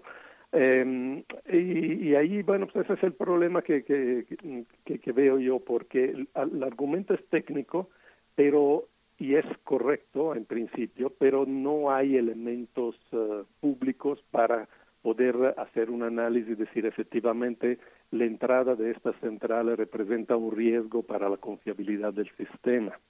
Eh, y eh, yo creo que más bien atrás de esto, eh, o complementario a esto, hay la razón de defender el papel de CFE como proveedor de electricidad. Eso lo, lo dijo abiertamente Bartlett, el director de la CFE, en algunas entrevistas, ¿no? O sea, dijo, CFE fue perjudicada por la reforma eléctrica, nos quitaron incluso parte del mercado porque los grandes eh, consumidores pueden producir su propia energía, son los que más pagan, etcétera. Nosotros nos tocó cargar con, con el sistema eh, viejo eh, con centrales menos eficientes porque no tenemos dinero para invertir en nuevas centrales, etcétera, nos toca compensar la intermitencia, etcétera, etcétera.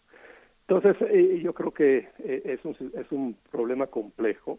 Eh, hay también atrás, quizás, como dices Miguel Ángel, una visión que no es totalmente equivocada, que las renovables son menos eh, son más limpias, sí, eh, son, son una fuente de energía que, bueno, a futuro deberíamos impulsar más, pero también tienes muchos problemas a nivel técnico, sobre todo la, la eólica y solar, que si quieres luego platicamos, eh, eh, porque se ha mitizado mucho, mitificado mucho eh, las, las energías renovables.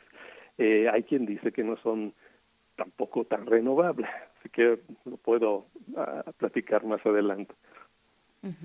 Doctor Luca Ferrari, tal vez sería también conveniente, y ahora que usted mismo menciona el ámbito de competencia o cómo queda la Comisión Federal de Electricidad después de la reforma energética, ¿cuál es el ámbito, cuál es la diferencia y la relación también entre un organismo como SENACE y otro como la CFE? ¿Cuál es su ámbito de competencia en todo este, este problema que se dispone que se, y que se empieza a proyectar? No sé si así vaya a ser, eh, como, como un problema judicializado que puede llevar mucho más tiempo del que se podría esperar. Sí, el SENACE fue, eh, bueno, de alguna forma ya existía eh, y era parte del CFE, pero fue desconcentrado y, y, y se, se, digamos, se separó como un organismo eh, de, de, la Administración Pública Federal que controla el mercado eléctrico mayorista. Eh, y, básicamente está a cargo de que eh, se produzca electricidad en cantidad y calidad suficiente para abastecer la demanda eh, y que no haya interrupciones, etcétera, etcétera. Entonces, bueno, es como el controlador a nivel técnico de la, del sistema eléctrico mexicano. Y ahí, eh, bueno, este, evidentemente eh, el acuerdo de SENACE respondió a esta exigencia de CFE y del gobierno federal, yo creo, um, pero eh, como fue un argumento técnico, eh, el, eh, el argumento para dejar temporalmente, no sabemos hasta cuándo, temporalmente afuera a la entrada de estas centrales, eh, entonces le tocó al SENACE decirlo, ¿no?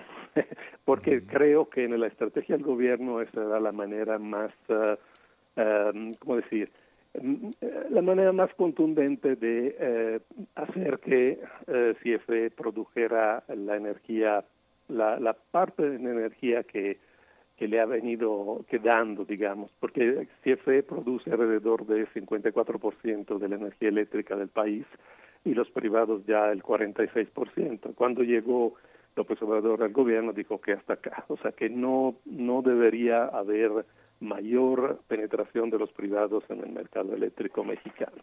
Entonces, le tocó, eh, yo creo que fue una estrategia del gobierno decir, bueno, lo paramos con un argumento técnico, porque no podemos decir que, que tiene que quedarse en 46, 54 solo porque lo dijo el presidente, ¿no?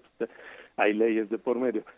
Pero aún así, yo creo que el decreto fue un, un decreto, el acuerdo fue algo, no sé si decir torpe, pero finalmente hemos visto que fácilmente atacable desde el punto de vista legal. El juez ya, eh, ya concedió el amparo definitivo, le pidió de hecho al SENACE la justificación técnica, más allá de lo que dice de la confiabilidad, del riesgo de apagones, etcétera, etcétera, eh, y eh, por lo pronto estas uh, 13 empresas ya pueden uh, volver a hacer las pruebas preoperativas que son la antesala de la interconexión al sistema nacional.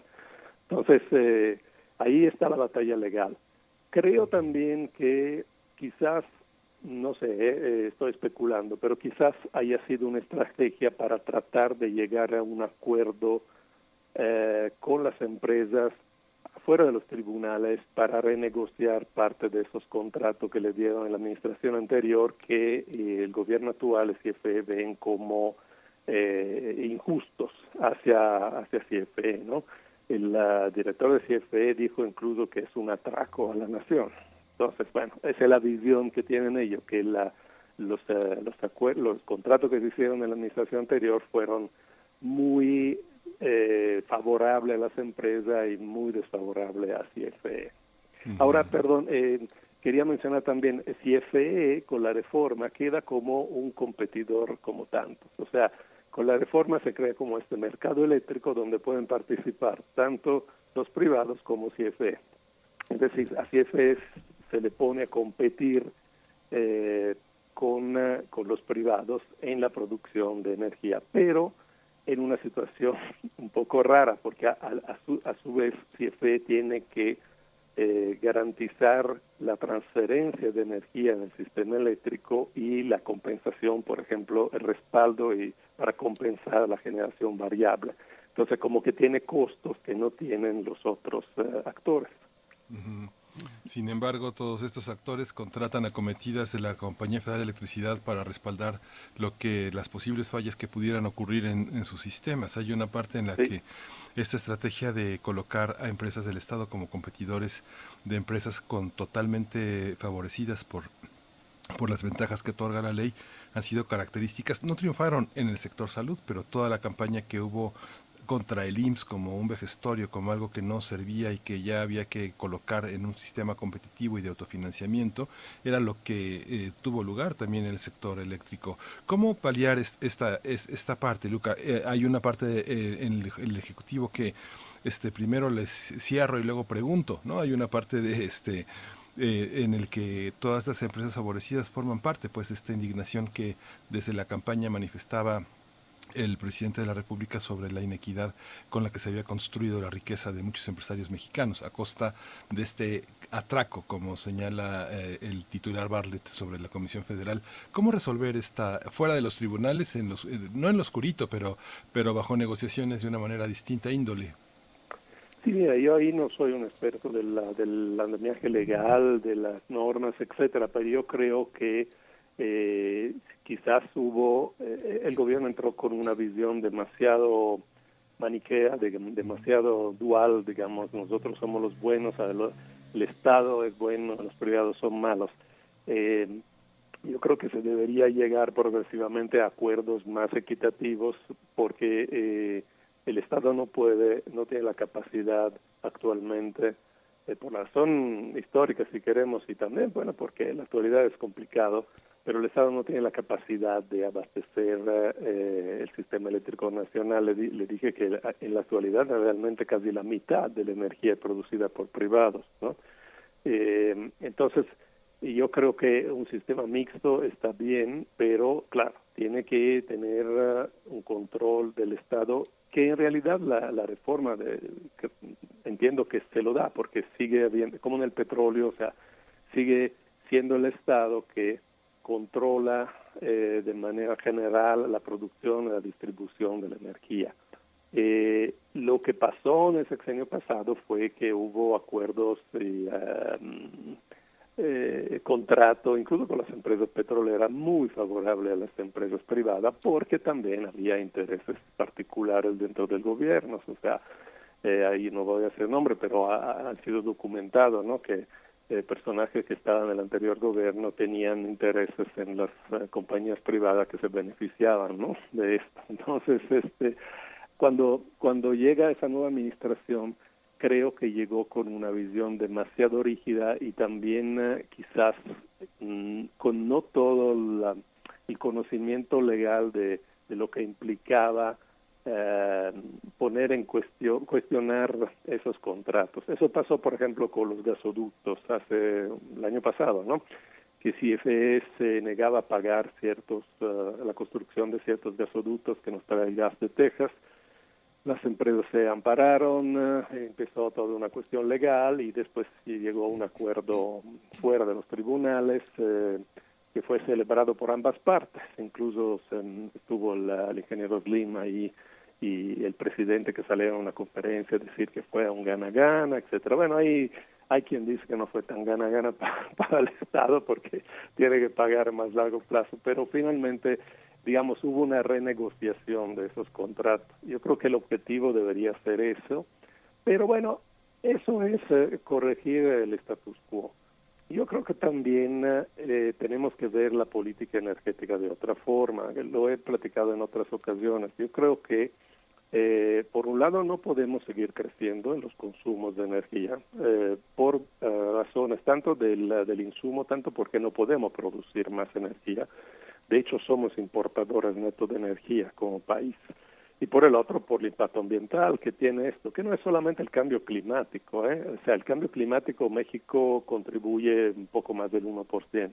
Claro, tenemos que hacer nuestra parte, pero hay cosas mucho más directas, por ejemplo, las refinerías que tiene Pemex, en particular la de Tula de Salamanca, son muy contaminantes, eh, producen una contaminación del aire que afecta directamente la zona del Valle de México o la ciudad de Salamanca, por ejemplo, y eh, tiene una afectación muy directa sobre la salud.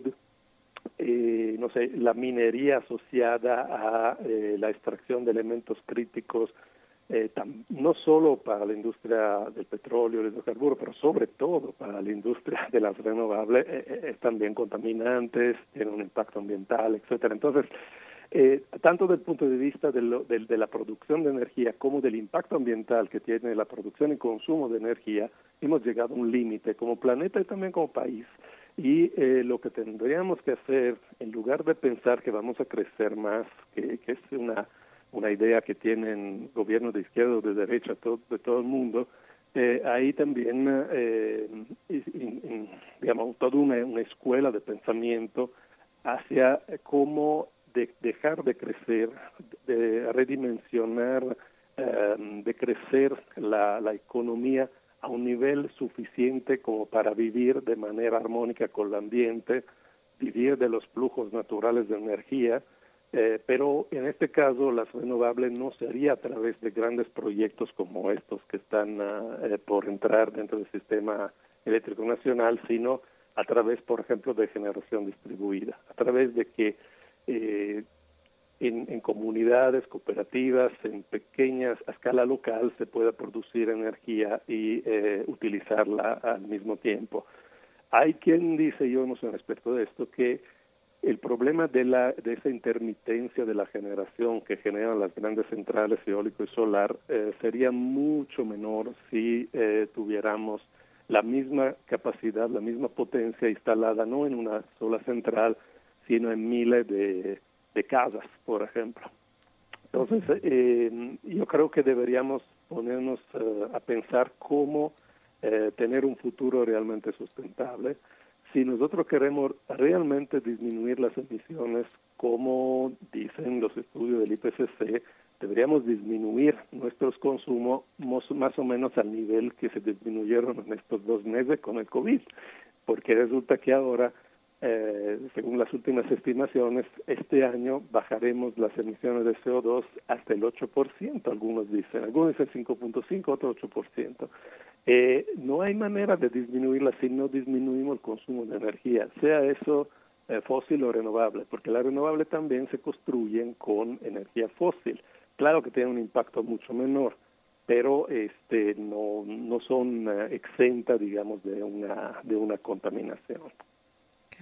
Doctor, ¿cómo está, ¿cómo está repartida la producción eléctrica en México? ¿Qué le toca, eh, cuánto, cuánto le toca al petróleo, al gas natural, al carbón, incluso la energía nuclear, la renovable, la hidroeléctrica? ¿Cómo está repartido y en ese sentido, cómo va a impactar esta decisión judicial eh, en, en, la generación de, de, energías menos sucias, como nos, como nos comenta? Sí, mira, el, um, en México, bueno, los últimos datos son de 2018. Es que también ese es otro problema, que la Secretaría de Energía ha dejado de publicar con a, a tiempo los informes que, que, que, normalmente publicaba. Pero el último eh, balance de energía que publicó de, se refiere al año 2018. Ahí tenemos como matriz total que el petróleo todavía representa el 62.4%, el gas natural 19.7%, eh, luego viene eh, el carbón 4.3%, el nuclear 2.4% y la renovable en su conjunto 10.4%. Eh, de estas, la mitad es biomasa tradicional, es decir, leña. Hay que recordar que en México, eh, según algunos estudios, hay 28 millones de personas que usan la leña como eh, combustible principal para cocinar, por ejemplo, eh, para calentarse. ¿okay? Entonces, de las renovables, quiere decir en conjuntos al 10%, mitad es biomasa, hidroeléctrica es un 2% y el resto es geotérmica, solar y eólica. Eso en la matriz total. Si vamos a ver la electricidad, entonces ahí sí tenemos obviamente una mayor contribución de la renovable, pero la, recordamos siempre que la electricidad representa poco menos del 20% de toda la, de toda la energía que consumimos.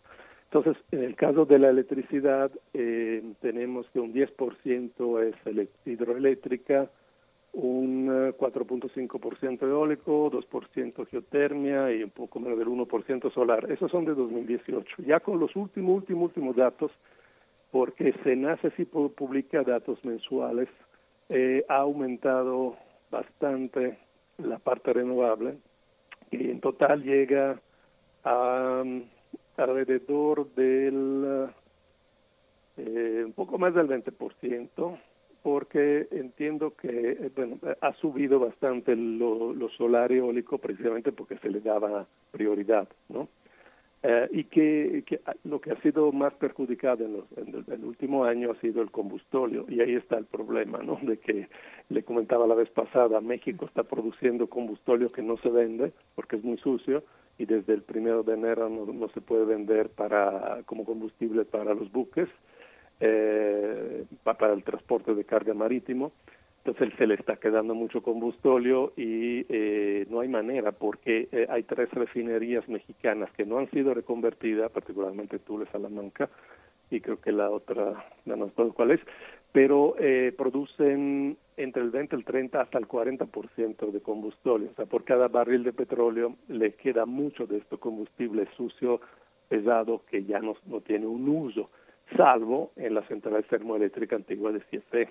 Entonces ahí está un poco la, eh, la duda también que algunos han sugerido que, entre otras cosas, este decreto, bueno, ese acuerdo más bien, eh, ayuda a que CFE consume parte del combustóleo que se le está quedando a, Pemex.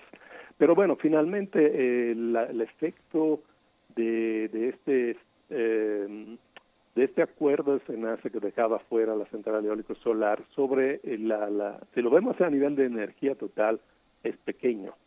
Incluso eh, si uno lo ve dentro del sistema eléctrico, eh, las centrales que se inicialmente se dejaron afuera del, sistema, o sea, se le impidió continuar con las pruebas para luego conectarse al sistema, en total encontré que iban a producir alrededor de 2.500, no producir, perdón, la capacidad de generación es de 2.500 megawatts, la capacidad instalada de todas estas 17 centrales. El sistema eléctrico ya tiene una capacidad de 82 mil megawatts, o sea, es decir que estas que iban a entrar representaban el 2.8% del total. Tampoco es un monto muy, muy grande como para que afecte de manera seria el sistema. Aunque reconozco que sí, el sistema eléctrico mexicano tiene, sus, tiene una cierta fragilidad, por lo que comentaba al principio. Además, es un sistema muy largo. O sea, tenemos que tomar en cuenta cuando lo comparamos, por ejemplo, con Alemania o con España, etcétera, que, que, que no es lo mismo. este, desde Mexicali hasta la, la frontera con Guatemala es casi como desde España hasta Moscú. Entonces, no tenemos un, un, un país muy grande, no tenemos otros países. En Europa todo está interconectado, entonces cualquier uh, eh, variación de energía se puede compensar importando, exportando energía al país vecino. Nosotros tenemos una, una conectividad limitada con Estados Unidos, mm, bastante limitada, y menos aún con Centroamérica. Entonces, no es lo mismo la situación del sistema eléctrico mexicano con el, lo del sistema eléctrico de cualquier país europeo. Eh, pero aún así, yo, yo repito, o sea, yo creo que los argumentos técnicos que aducen la CFE y el SENACE existen, pero no han podido o no han querido comprobarlo proporcionando toda la información para que de manera independiente algún investigador se ponga a decir, ok, efectivamente aquí hay un problema serio si entran estas centrales. Así es, pues Doctor Luca Ferrari, eh, muchas gracias por, por darnos seguimiento a este tema importante. Estaremos atentos, atentas a cómo se vaya desarrollando. Ahora está pues en la cancha del Poder Judicial con la decisión de este juez. Interesante ver también pues cómo son los contrapesos dentro del mismo Estado en los tres poderes de la Unión. Eh, es, es interesante cómo se ha desarrollado todo este capítulo de las energías en nuestro país. Muchísimas gracias, doctor Luca Ferrari. De nada, un placer como siempre. Hasta luego. Gracias, doctor. Hasta pronto. Gracias.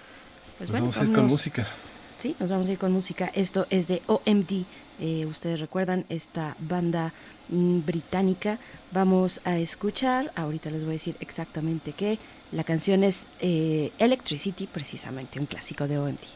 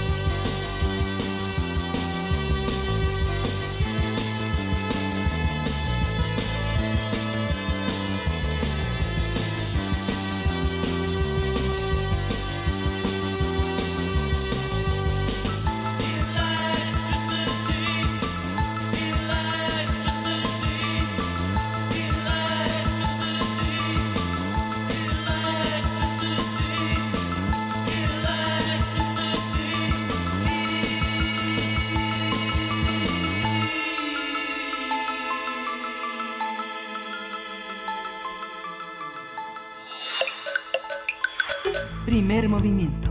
Hacemos comunidad. Nota Internacional.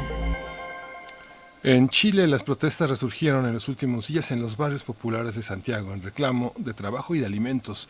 Ese país registró otro récord diario de más de 4.000 casos de coronavirus, superando los 74.000 contagios y ya suman más de 760 muertes. La capital de Santiago concentra más del 90% de los casos, eso lo informaron las autoridades de ese país. Las movilizaciones se han presentado en zonas del sur de la capital chilena, como el caso de las comunas de Puente Alto y La Pinata, la, Pitana, donde las personas han salido a las calles para exigir alimentos, trabajo y mayores ayudas en medio de la crisis sanitaria.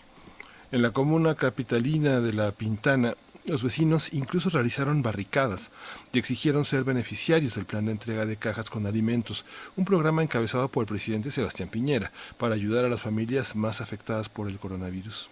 Cabe señalar que a través de Twitter el presidente Piñera promulgó una reforma constitucional eh, que reduce el sueldo de funcionarios de gobierno y de eh, parlamentarios, una medida que calificó como justa y necesaria para mejorar la democracia. A partir del reinicio de las protestas en Chile en medio de la pandemia de la COVID-19, vamos a hablar de la situación económica y de la desigualdad en ese país. Hoy nos acompaña el maestro Rubén Ruiz Guerra.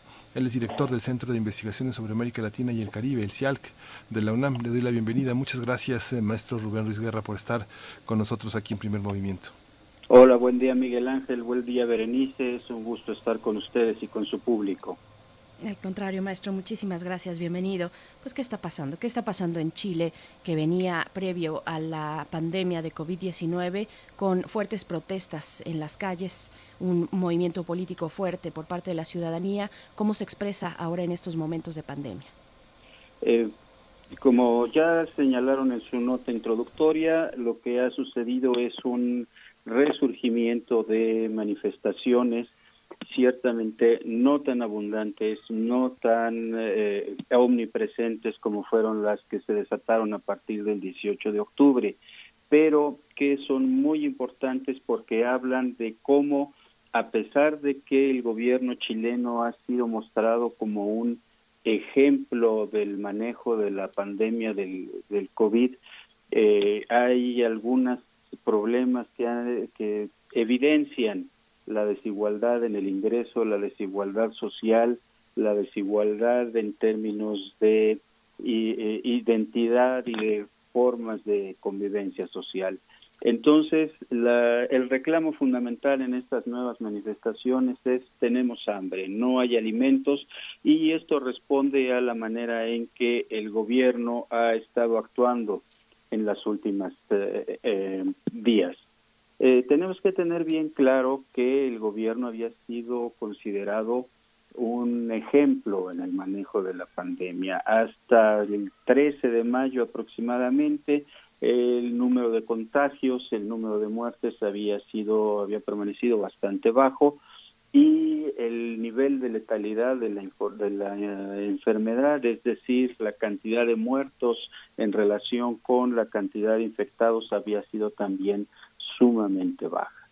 Y esto obedeció a varios factores. El principal es que el gobierno chileno actuó, digámoslo de alguna manera, muy temprano para tomar medidas de control de la pandemia, aunque eh, los malpensados podrían decir que fueron medidas para controlar la pandemia, pero que sirvieron también para controlar las inquietudes sociales y políticas que eh, se habían despertado el 18 de octubre.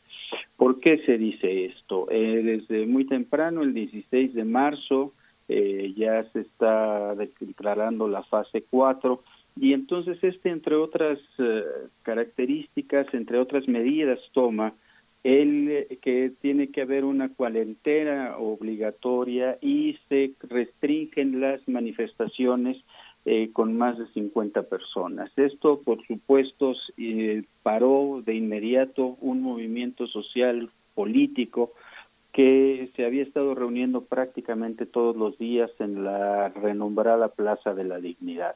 Cuando se declara esta eh, emergencia sanitaria, entonces eh, se paran estas manifestaciones, aunque habían continuado algunas, a mediados de abril hubo un par de manifestaciones significativas que fueron reprimidas justamente porque se argumentó que estaban violando, violando la ley. El tema es que hasta mediados de mayo, como decía, la curva va muy bien, hay muy pocos contagiados, hay muy pocos muertos, pero entre el 13 y el 15 de, de abril algo sucede y lo que va pues, a ver es un crecimiento muy, muy rápido tanto del nivel de contagios como del nivel de muertos. Y aquí tendríamos que recordar que estas son cifras que se manejan, que se mueven cotidianamente, vamos a decirlo de alguna manera. ¿Y qué quiero decir con esto? Pues, eh, ustedes han informado ya unos ciertos números, las cifras así hasta el día de ayer ya hablan de un crecimiento todavía mayor de los contagios y, y de la cantidad de muertes. Y entonces el presidente Piñera actuó nuevamente con muchísima celeridad y decretó particularmente la cuarentena obligatoria con toque de queda y con eh, las Fuerzas Armadas y los carabineros eh, obligando a que esto se cumpliera entre otras cosas para poder salir y bueno y esto se va a declarar fundamentalmente en la zona del Gran Santiago, que es la que acapara aproximadamente el 80% de, de los contagios del, del COVID.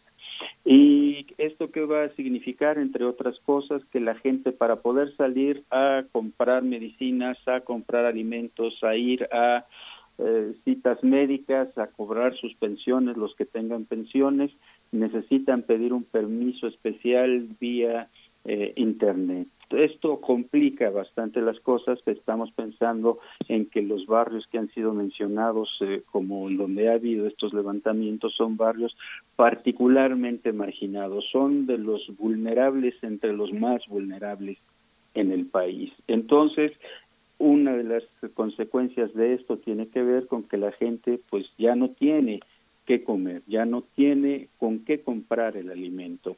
Y esto a pesar de que se han establecido algunos programas que, tengan, que, tienen, que tienen que ver con el reparto de alimento y de recursos económicos.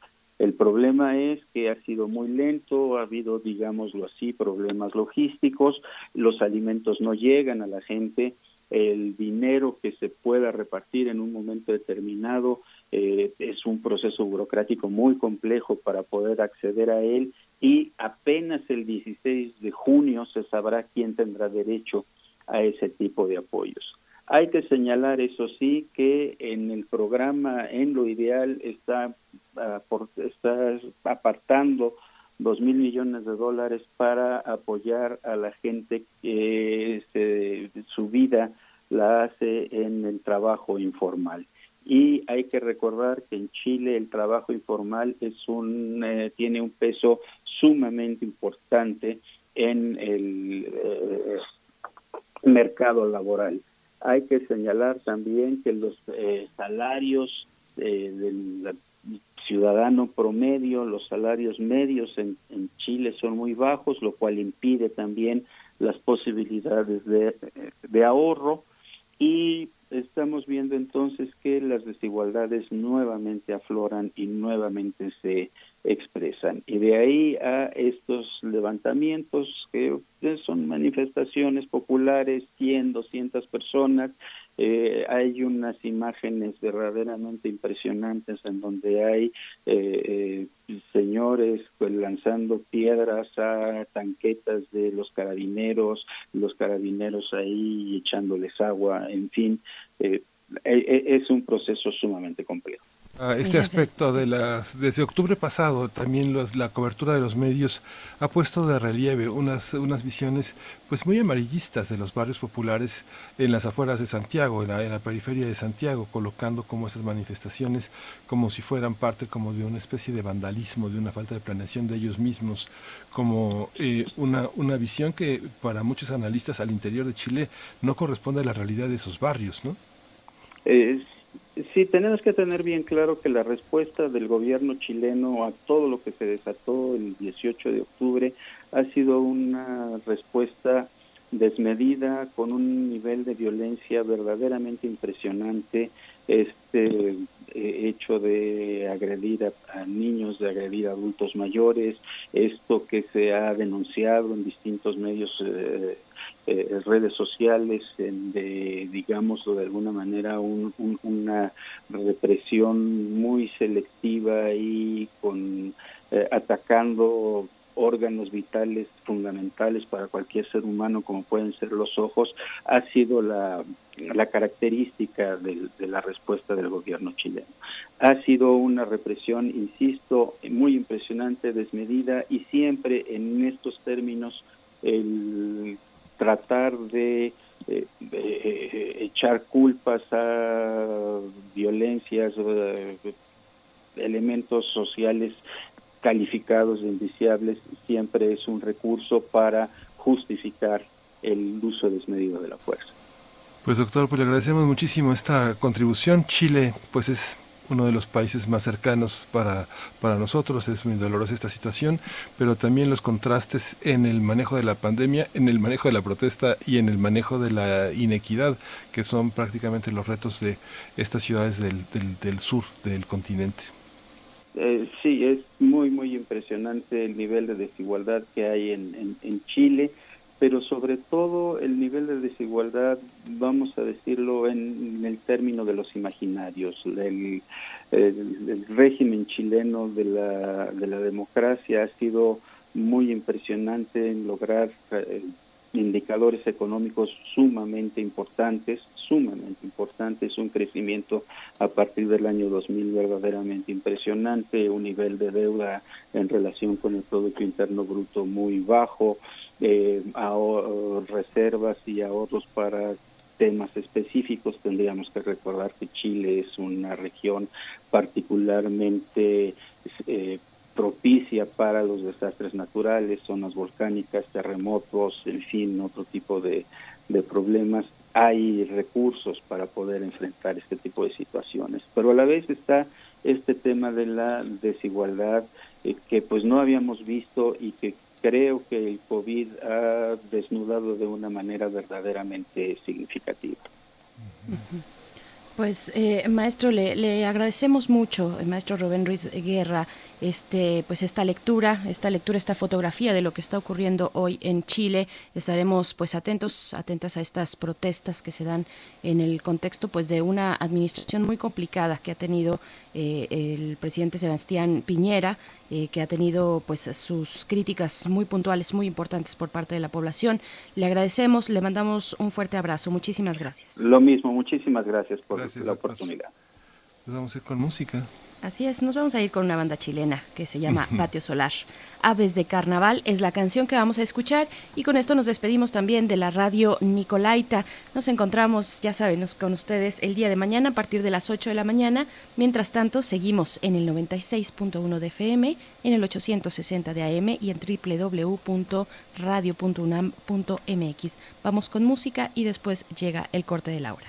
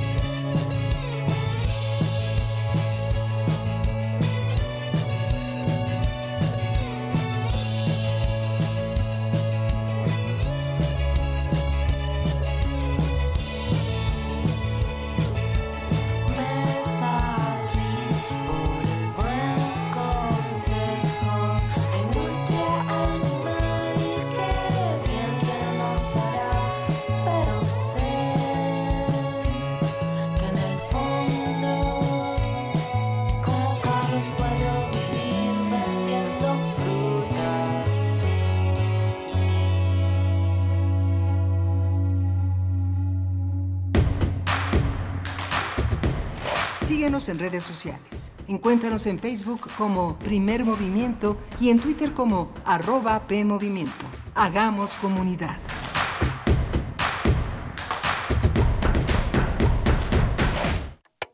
Maestro prevenido, vamos a grabar. Adelante. Soy Óscar de la Borbolla y quiero invitarlos a escuchar un nuevo programa, Las Esquinas del Azar. Oscar de la Borbolla. Sí, Juan, ¿qué estás? ¿Tú qué? estás haciendo aquí? Pues yo aquí trabajo. Juan, pues vengo a invitar a los radioescuchas de Radio UNAM a nuestro programa. ¿Nuestro? Es un espacio de diálogo para platicar de todo y en todos los lugares donde se puede platicar. Y a veces hasta donde no se puede o no se debe. Una producción de Radio UNAM y la Facultad de Estudios Superiores Agatlán. Las Esquinas del Azar. Todos los martes a las 10 de la mañana por el 96.1 de FM. Radio UNAM. Experiencia sonora. Durante esta pandemia y después de ella, el mundo necesitará la democracia para vivir en paz. Las niñas, niños y adolescentes de hoy serán las y los adultos del futuro. Ofrecerles valores democráticos significa poner el futuro en buenas manos. Consulta en INE.mx videos y libros gratuitos para desarrollar su cultura cívica y valores democráticos. La democracia y la participación empiezan en casa. Contamos todas, contamos todos. INE. Al quedarnos en casa, no todo es que hacer, trabajo o estudio. También hay que divertirse. Juguemos en familia. Así mejoras el ánimo, la convivencia y el aprendizaje. Que cada miembro de la familia proponga un juego y encuentren el mejor momento de cada día para disfrutarlo. Hay para todos los gustos. Juegos de mesa, de destreza, concentración. Puedes inventar los tuyos. Así estarán mejor y más divertidos. Pero por favor, quédate en casa. Gobierno de México.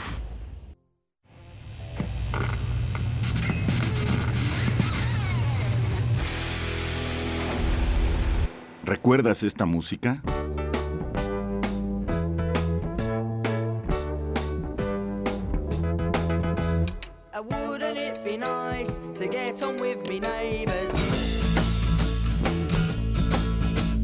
They make it very clear they've got no room for ravers.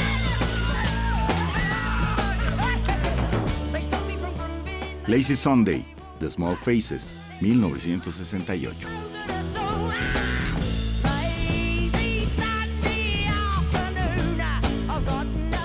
La imaginación al poder cuando el rock dominaba el mundo. Todos los viernes a las 18.45 horas por esta estación. 96.1 de FM. Radio UNAM, Experiencia Sonora.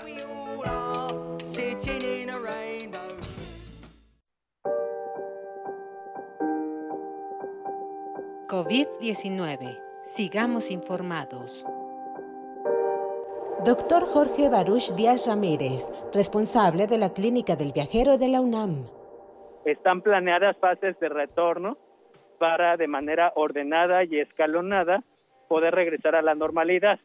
Digamos que la fase máxima en donde se van a presentar la mayor cantidad de casos graves y críticos es la fase 3. Después de esta fase seguirán fases 4, 5, 6 para eh, poder regresar a la normalidad, así como tuvimos fase 1 y 2, que nos permitió ampliar de manera escalonada este tipo de restricciones de movilidad, sana distancia y ampliar también la cobertura hospitalaria. Las fases de investigación para el desarrollo de una vacuna que pudiera ser segura y efectiva la producción de anticuerpos y respuestas protectoras ante el SARS-CoV-2 eh, que genera la enfermedad COVID-19, pues estamos en las fases iniciales. Recordemos que prácticamente hay dos fases para la producción de una vacuna. La primera es, eh, digamos, que encontrar los eh, componentes del virus que puedan proporcionar una mayor posibilidad para sintetizar proteínas similares y poder generar vacunas a gran escala este tipo de, fases es en las que nosotros nos encontramos y después de estas fases lo que sigue es las fases clínicas, las fases de prueba. Y estas fases de prueba consisten básicamente en dos partes. La primera parte es probarla, probar la seguridad y la, digamos, que la capacidad de generar una, una respuesta suficiente para que sea protectora en animales. Y después siguen otras partes en humanos. Primero partes eh, en humanos de poblaciones pequeñas y luego probarlas en poblaciones más grandes de humanos para que después se hagan pruebas a gran escala en múltiples países de diferentes razas.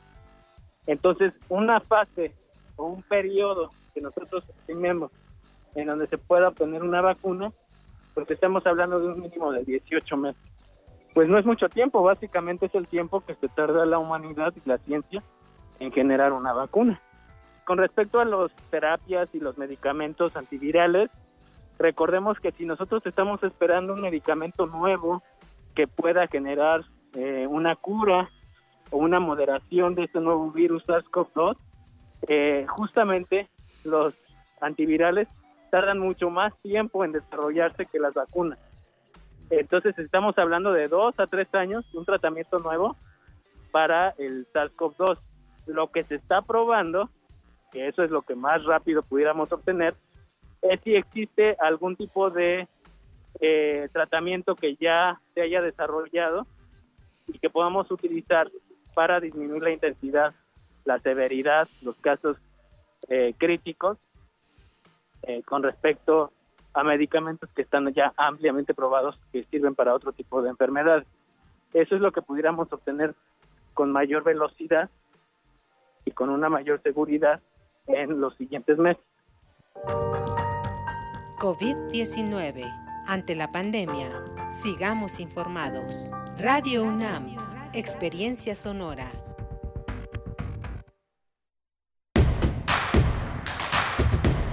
Encuentra la música de primer movimiento día a día en el Spotify de Radio UNAM y agréganos a tus favoritos.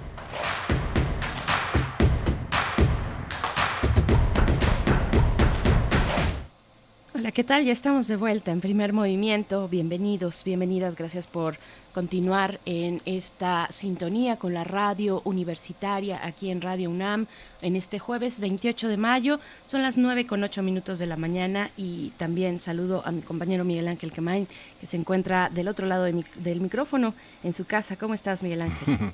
Hola, Berenice Camacho. Buenos días, buenos días a todos nuestros escuchas. Quería, quería abrir y compartirles una subasta que va a tener lugar en, en junio, del 1 al 4 de junio, que se reunieron cerca de 300 eh, que están involucrados con organizaciones que de siete países distintos, con 42 piezas que van a estar disponibles para una subasta, para una compra directa, pues todos son diseños originales, piezas únicas, para combatir la extrema pobreza en la que se encuentran muchos indígenas que en algún momento pues, formaron parte de la contribución con materias primas, con cercanías, con diseños a todo este trabajo que hacen los joyeros y que eh, el Fondo Semillas y la comunidad Loyola tendrá a bien entregar una vez que termine esta convocatoria. La convocatoria que será 100% donada, que no tiene ningún este ningún fin de lucro y que va a ser este eh, entregada directamente a estas comunidades, pues está disponible en arroba manos que apoyan MX. También está en un grupo de Facebook donde podrán ver estas piezas. También es significativo las piezas, la, diversidad de, personas que se reúnen para hacer este apoyo que en la distancia, en el, en el confinamiento, pues no paran pues de hacer esta, esta acción directa frente a personas pues que mueren de hambre, que mueren con, con, muchos problemas de salud y que están, pues, eh, como se llama, en la raya. Esto está en nuestras redes sociales y, bueno, pues puede consultarlo y sumarse también a esta iniciativa, Berenice. Así es, bueno, el trabajo que hace Fondo Semillas, que es una organización que apoya e impulsa proyectos de mujeres en, todo México para, eh, pues bueno, eh, atajar un poco la desigualdad de género que existe en nuestro país, pues ahí está esta invitación. Y yo también quisiera invitarles a, es, es, un panel, es un panel virtual que tendrá lugar el día de hoy jueves, jueves 28 de mayo a las 5 de la tarde. Es eh, un panel que se titula Amazonía pandemia y resistencia indígena. eh, un panel que ha eh, congregado a distintos especialistas por parte de distintas organizaciones indígenas de los cinco países que colindan en este punto tan importante para, para el planeta, que es la Amazonía. Es un panel virtual que también está involucrada en la organización el Programa Universitario de Estudios de la, de la Diversidad Cultural y la Interculturalidad, el PUIC por sus siglas, de la UNAM y también la Agencia de Noticias especializada en pueblos indígenas del Perú y del mundo, la Servindi. Y precisamente este foro, este panel virtual, Amazonía, Pandemia y Resistencia Indígena, tendrá lugar en la página de Facebook del Servindi. Servindi con S y con V. Así lo pueden encontrar, Servindi, arroba Servindi, también tienen una cuenta de Twitter eh, y pues bueno, está hecha la invitación para esta, para este, esta tarde, el día de hoy, a las 5 de la tarde, en su cuenta de Facebook, para acercarnos un poco a lo que está ocurriendo pues a nivel de los pueblos indígenas eh, en torno a esta pandemia de COVID-19 y pues bueno, si no hay otra cosa, Miguel Ángel, les invitamos a permanecer aquí. Por supuesto, viene la poesía necesaria y después también nuestra mesa del día, que es de Mundos Posibles, con el doctor Alberto Betancourt. Hacia el final, eh, como también todos los jueves, estaremos, estaremos en nuestra sección de Derechos Humanos, en esta ocasión con nuestro colaborador Jacobo Dayan, que también es coordinador académico de la Cátedra Nelson Mandela de, de Derechos Humanos en las Artes de la UNAM. Así es que, bueno, esto para lo que resta de esta hora y de este programa, primer movimiento que hacemos con mucho gusto allá en cabina Uriel Gámez en la producción en la producción ejecutiva y también en la consola se encuentra Arturo González. Les mandamos a ambos un abrazo y pues vámonos con la poesía necesaria. Primer movimiento. Hacemos comunidad. Es hora de poesía necesaria. Hoy, hoy, vamos a leer una poesía de Miriam Moscona. Miriam Moscona es una de nuestras grandes, grandes, grandes poetas. Eh, ella tiene este aliento bífido de estar entre entre dos mares, entre dos mundos eh, eh, fascinantes. Ella es, una mujer que ha trabajado en el mundo judío-español de una manera muy fuerte, ha publicado de par en par poemas visuales, Ancina, en judío-español, México 20, la novela Poesía Mexicana, que hizo una antología pues, de, sus, poemas diversos, pero ella publicó hace mucho tiempo eh, El Último Jardín, que lo publicó en esta editorial independiente que dirige Víctor Manuel Bendiola, que se llama El Tucán de Virginia, en 1983 publicó ese libro. Y luego publicó Las Visitantes, eh, un trabajo también del 89 fascinante, pero eh, hay un poema que también recogió material de lectura de nuestra universidad que se llama De Vísperas, es un libro que publicó hace 40 años, imagínense, y es un tema que sigue vigente, es el tema de la anunciación y lo vamos a acompañar con pues con un estreno, con un estreno que ya hicimos en primer movimiento de los Rolling Stones eh, viviendo en un pueblo fantasma, como un fantasma y que tiene que ver con esta anunciación que los Rolling Stones ponen para insertarse en el mundo de la pandemia. Dice así, la anunciación. La miro desde el agua viene a ofrecerse en la fornicación del nombre. Dibujo su sombra, le hablo a lo negro del oído. Amarga, no te toco. ¿Acaso el ojo solo deba verte y regresar? Quise conocer la exultación de su carne. Por ella cubrí mis caderas con sedas de oriente. Fortalecí mi cuerpo, rodé mi vida en torno de su gracia. Por ella aprendí a rezar. Quise sus ojos, depravarme en sus cuidados, sacrificarle carneros, y le agradaron mis costumbres. Bebió de mi mano, se ocultó tras mis zarzales, durmió bajo el castaño de mi casa y una noche se posó en mi borrador. Trazó unos signos, me mostró el camino que conduce a la muralla y al dibujar sobre el papel una ciudad se perdió en las líneas como un perro imaginario. La cubrí de unciones, le di leche de cabra, le entibié pócimas en el caldero. Puse amapolas en su lengua, inyecté en sus pupilas mis visiones Apreté contra su mano una semilla. Aquí está la utopía del árbol, le dije, pero ella se negó a hablar. Cuando se anda a pie quebrado y se encabalga en línea recta hacia el sendero donde el jambo ofrece su verdor, se llega a dominar el borde. Desde ese punto el descenso brilla y se dilata. En todos los sentidos la cumbre apunta hacia el vacío.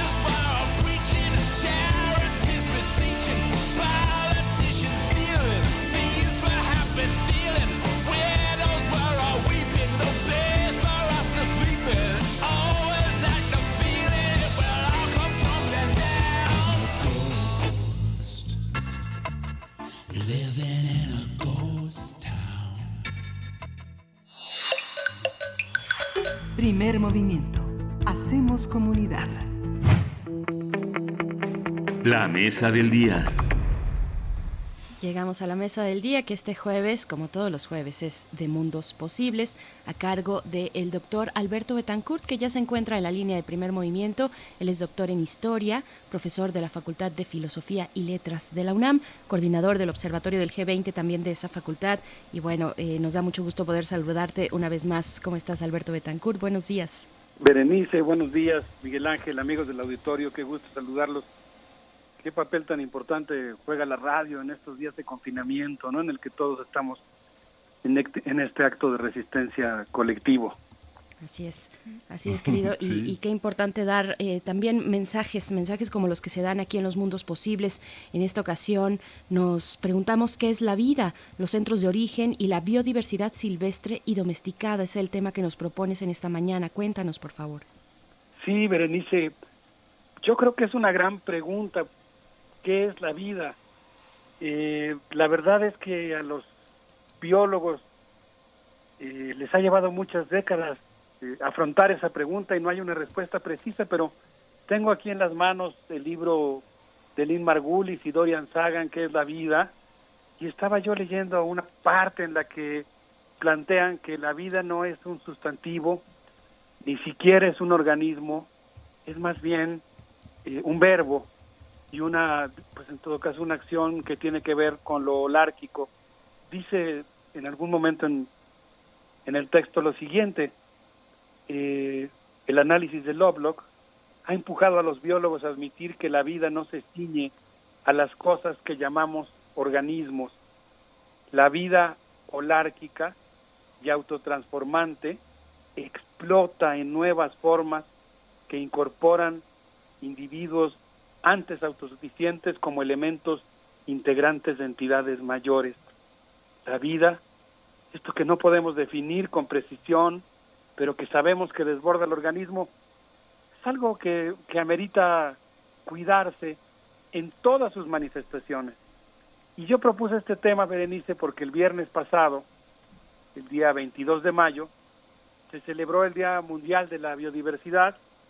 Por cierto, la Secretaría de Medio Ambiente y Recursos Naturales organizó un diálogo ambiental en el que pues me hicieron el honor de invitarme a participar. Me dio mucho gusto estar en una mesa redonda con mis amigos Arturo Argueta y Adelita San Vicente. Y por la tarde pues estuve también en un evento que organizó el MUCA Roma, que promovió generosamente la presentación electrónica del libro La Sabiduría Ambiental de la América Profunda. Y yo creo que ambos eventos, tanto el de la Semarnat como el que organizó el MUCA Roma, eh, están colgados en línea y se pueden consultar. Y ahí pues estuvimos platicando sobre diferentes aspectos que tienen que ver con la diversidad de la vida y su cuidado.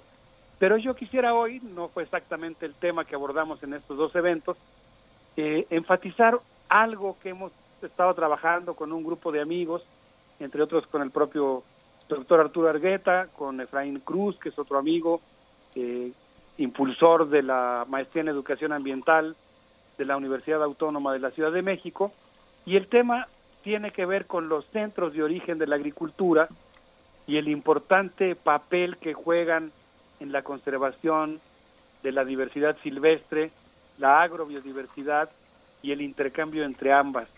En alguna ocasión, en una reunión, estábamos platicando con el gran Ekar Buegue, amigo también, él nos estaba contando sobre algo que me llamó mucho la atención, la enorme diversidad de nopales que existen en nuestro país, producto de la domesticación. Lo que han hecho los pueblos indígenas y los campesinos mexicanos es tomar un nopalito silvestre, empezar a intervenir en su evolución mediante la selección de ciertas características y empezar a producir enorme variedad de nopales. Por cierto que ese día que estábamos en una reunión de la red sobre patrimonio biocultural y en la noche yo salí de ahí, me fui a una, a una boda, a un bautizo que había en la Peña de Bernal. Y cuando llegué a esa fiesta me acuerdo muy claramente que nos sirvieron nopales, unos nopales gigantes, no recuerdo ahora bodojo, me parece que era el nombre de ese nopal, rellenos de unos nopalitos más pequeños y la mezcla de los sabores entre los dos era realmente extraordinaria. Pero lo que nos contaba Écar es que normalmente esta variedad de nopales que ha sido producto de la domesticación y de un trabajo de fitomejoramiento intergeneracional, milenario, inteligente, comunalista, pues lleva a, que los compañeros que producen estas variedades vayan a una fiesta y en el camino eh, caiga por ahí un, eh, un opal que se vuelve a reintegrar a la vida silvestre y entonces un nopal domesticado se cruza con uno silvestre y se incrementan eh, las variedades de nopales que existen en ese ecosistema. De tal manera que los centros de origen de la agricultura pues han sido muy importantes para tanto la conservación de la vida silvestre como para la agrobiodiversidad, que es un tema que es muy importante y que forma parte desde luego de la del gran universo, del gran conjunto de la diversidad de la vida. Entonces, por eso quisiera yo contarles sobre algunas eh, ideas que tienen que ver con los centros de origen de la agricultura. No sé qué les parezca, Berenice Miguel Ángel. Sí, muy bien, Alberto. Gracias, eh, Miguel Ángel. Eh, bueno, espero que les parezca interesante. Quisiera yo comenzar con lo que podría yo llamar los grandes viajes físicos e intelectuales del genetista y botánico comunista ruso Nikolai Babilov. Como ejemplo quedaría yo del lado luminoso de la ciencia soviética, este científico, biogeógrafo, recorrió el mundo en busca del origen silvestre de las plantas cultivadas con el sueño de emprender un fitomejoramiento que le permitiera resolver el problema del hambre en el mundo. Y bueno, eh, Babilov es quizá uno de los científicos que forman parte de estos viajes científicos legendarios, visitó más de 70 países durante su vida y durante ellos descubrió que los pueblos originarios y las comunidades campesinas, todavía presentes y activas, habían desarrollado procesos de domesticación en los que habían aportado los cultivos de las plantas que comemos y que, y que además pues estos protagonistas continúan realizando procesos de domesticación y experimentos y procesos de diversificación. Fue un descubrimiento muy importante porque Babilov se dio cuenta, se dio cuenta de que en realidad de los 750 alimentos principales que conforman el menú de nuestra especie, pues prácticamente la mayoría son resultado de esos procesos de domesticación que se iniciaron durante la época de las revoluciones neolíticas. Y Babilov revolucionó durante sus estancias en esos lugares que visitó los métodos de investigación. Siempre trató de aprender los idiomas locales de los lugares a los que fue, algo que pues pareciera muy elemental quizá en nuestros tiempos, pero que fue toda una innovación y además es algo que está como un paradigma emergente, pero que todavía enfrenta resistencias. En lugar de tratar a los campesinos como informantes, los trató como colegas. Babilov viajó por muchos lugares, estuvo en Europa y Asia en 1916 y en 1940 estuvo en Afganistán en 1924, visitó los países del Mediterráneo entre 1926 y 1927, y luego eh, Miguel Ángel estuvo en Abisinia y Eritrea en ese mismo año de 1927, en Norteamérica y en México visitó nuestro país. Por cierto, eh, Arturo y Quetzal Argueta tienen un texto interesantísimo sobre la estancia de Babilov en México, cuando visitó nuestro país, todas las cosas que le causaban asombro de cómo los campesinos mexicanos mantenían en sus parcelas las especies silvestres de árboles que habían dado origen a los frutales que ellos han domesticado, por ejemplo. Babilo visitó también Sudamérica. Y bueno, yo quisiera referirme nada más así por dar una idea de lo que fueron estos viajes prodigiosos, que en el año de 1916 viajó a Pamir, al techo del mundo, ubicado en el nudo formado por montañas como el Tien Shan, y ahí en el, entre el Hindu Kush y el Himalaya, en el vórtice formado entre Turquestán, Afganistán e India, conoció a los kirguisios y a los tayiks. Y en esa tierra desértica, por la altitud en la que se encuentra, donde llueve, pues no sé, 60, donde llueven 60 milímetros al año, descubrió que había florecido una civilización que practicó la agricultura de montaña en valles estrechos. Cuenta Babilop en un texto prodigioso que le recomiendo mucho a nuestros amigos del auditorio que se llama Cinco Continentes, que ahí probó la sopa de mijo cultivado a 2.500 metros de altura. Y bueno, pues ahí los tayiks, eh, que hablan una variante del persa, eh, le, digamos, le brindaron a Babilo datos clave para entender eh, cómo se había descubierto la agricultura.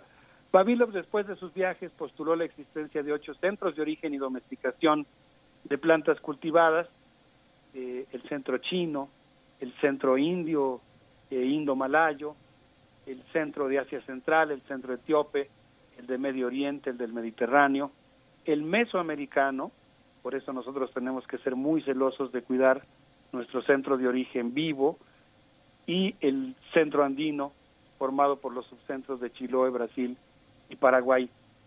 Eh, realmente creo que es muy interesante advertir pues todas las contribuciones que se han desarrollado a partir de esta concepción de los centros de origen y su papel en la agrobiodiversidad. Pero yo les propondría, en homenaje a estos viajes de Babilo, que hagamos ahora un viaje musical si les parece bien, y nos vayamos a escuchar a Celeche de Masai, de Etiopía, con esto que se llama Babure. A ver qué les parece. Claro que sí, Alberto Betancourt. Vamos a escuchar y volvemos contigo a los mundos posibles. my way.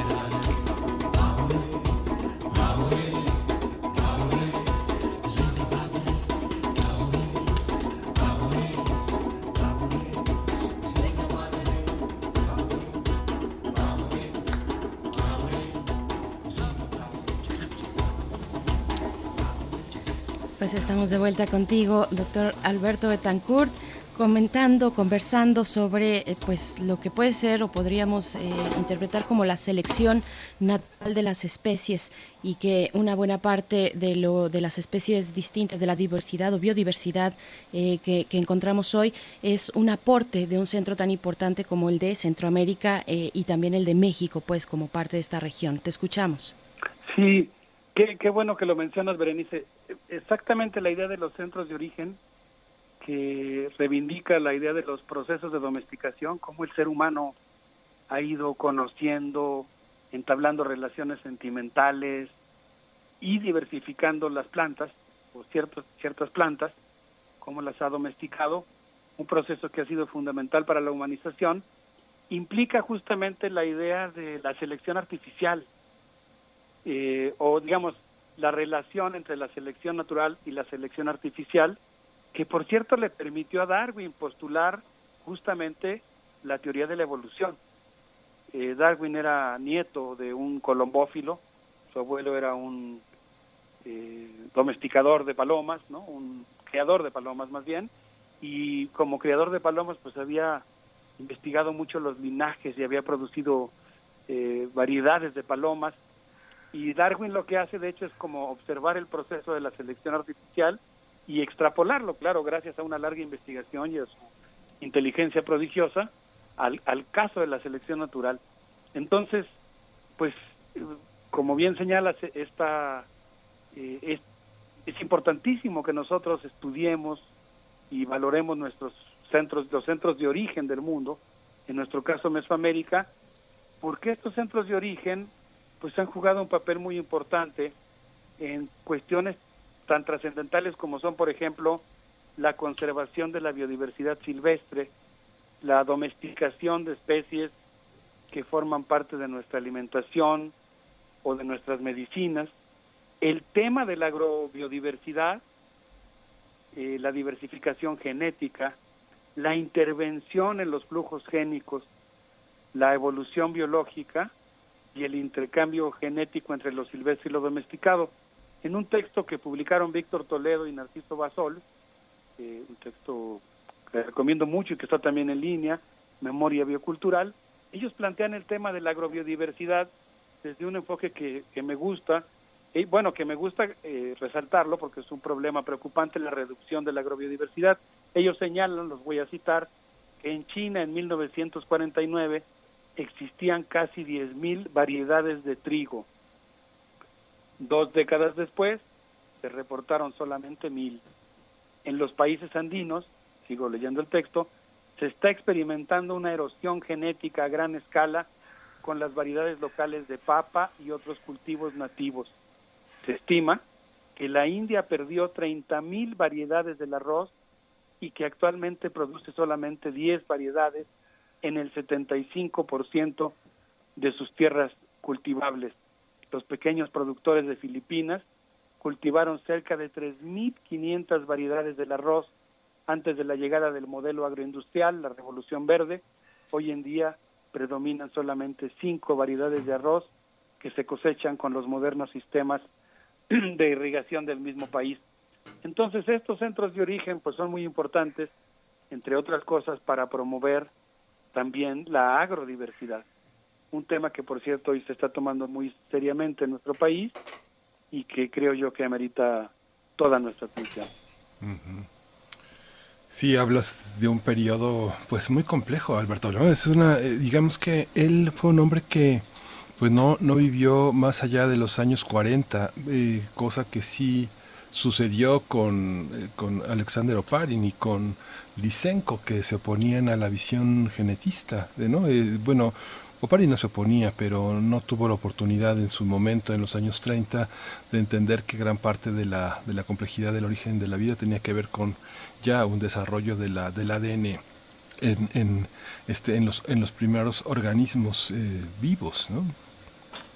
Sí, sí, es lamentable. Yo mencionaba que Babilov representa en buena medida pues el lado luminoso de la ciencia soviética, porque pues fue, a pesar de las enormes dificultades que enfrentaba Rusia en los primeros años posteriores a la gran revolución de octubre, eh, pues a pesar de estas condiciones difíciles, de guerra civil, de invasiones de potencias extranjeras, pues ahí se fermentó, pues digamos, otro tipo de relación entre la ciencia y la ética, que permitió que la ciencia pues también acariciara sueños humanistas como el de resolver el hambre en el mundo, espíritu en el que empeñó, en el que se empeñó Babilov, pero que pues diría yo que el camarada pues fue víctima justamente del estalinismo que lo acribí, que lo asesinó eh, eh, durante la Segunda Guerra Mundial eh, acusado ¿no? de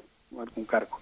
Entonces, pues efectivamente, digamos, ese sería el lado oscuro de esa del estalinismo en particular que, que devoró a sus hijos, digamos, ¿no? Sí, es que... Bueno, a los hijos de la revolución, no a los hijos de la Es que lo mandaron a que involucionara a, a Saratov, esta, esta gran ciudad que, que es que los rusos mantuvieron cerrada hasta el año 91 y que pues es uno de- está en una de las afluentes del río Volga como el equivalente al Danubio en la Mitteleuropa, una de las más hermosas ciudades que vienen desde el siglo XIV, que fue una ciudad del zarismo que tiene su teatro de la ópera, su estación de ferrocarril, eh, su, su, gran museo, una de las más hermosas ciudades. Yo me acuerdo que me acuerdo que en esos años, en la década de los 90, este, si se iba a Moscú, te ofrecían por cinco pesos más el viaje a, a, a Saratov, que es una ciudad que abrieron y que no tenían manera después de sostenerla, después de la caída de, de la, del, de- del socialismo en la, en la Rusia este, de Gorbachev, ¿no? Después de ese momento este, se podía ir a Saratov este, por una, una módica cuota para, para ver ese museo muerto desde, desde los años 40 del estalinismo, ¿no? Sí, no conozco Saratov, me muero de ganas. Y por cierto, brincando, pero pensando todavía en los viajes de Babilov, no, no en su tierra natal eh, o en su país natal, pero pensando, por ejemplo, en su viaje por Etiopía, no sabes qué ganas me dan de conocer a Addis Abeba, eh, por ejemplo, ¿no? Entre los muchos lugares que menciona eh, Babilov en su, en su libro Los cinco continentes.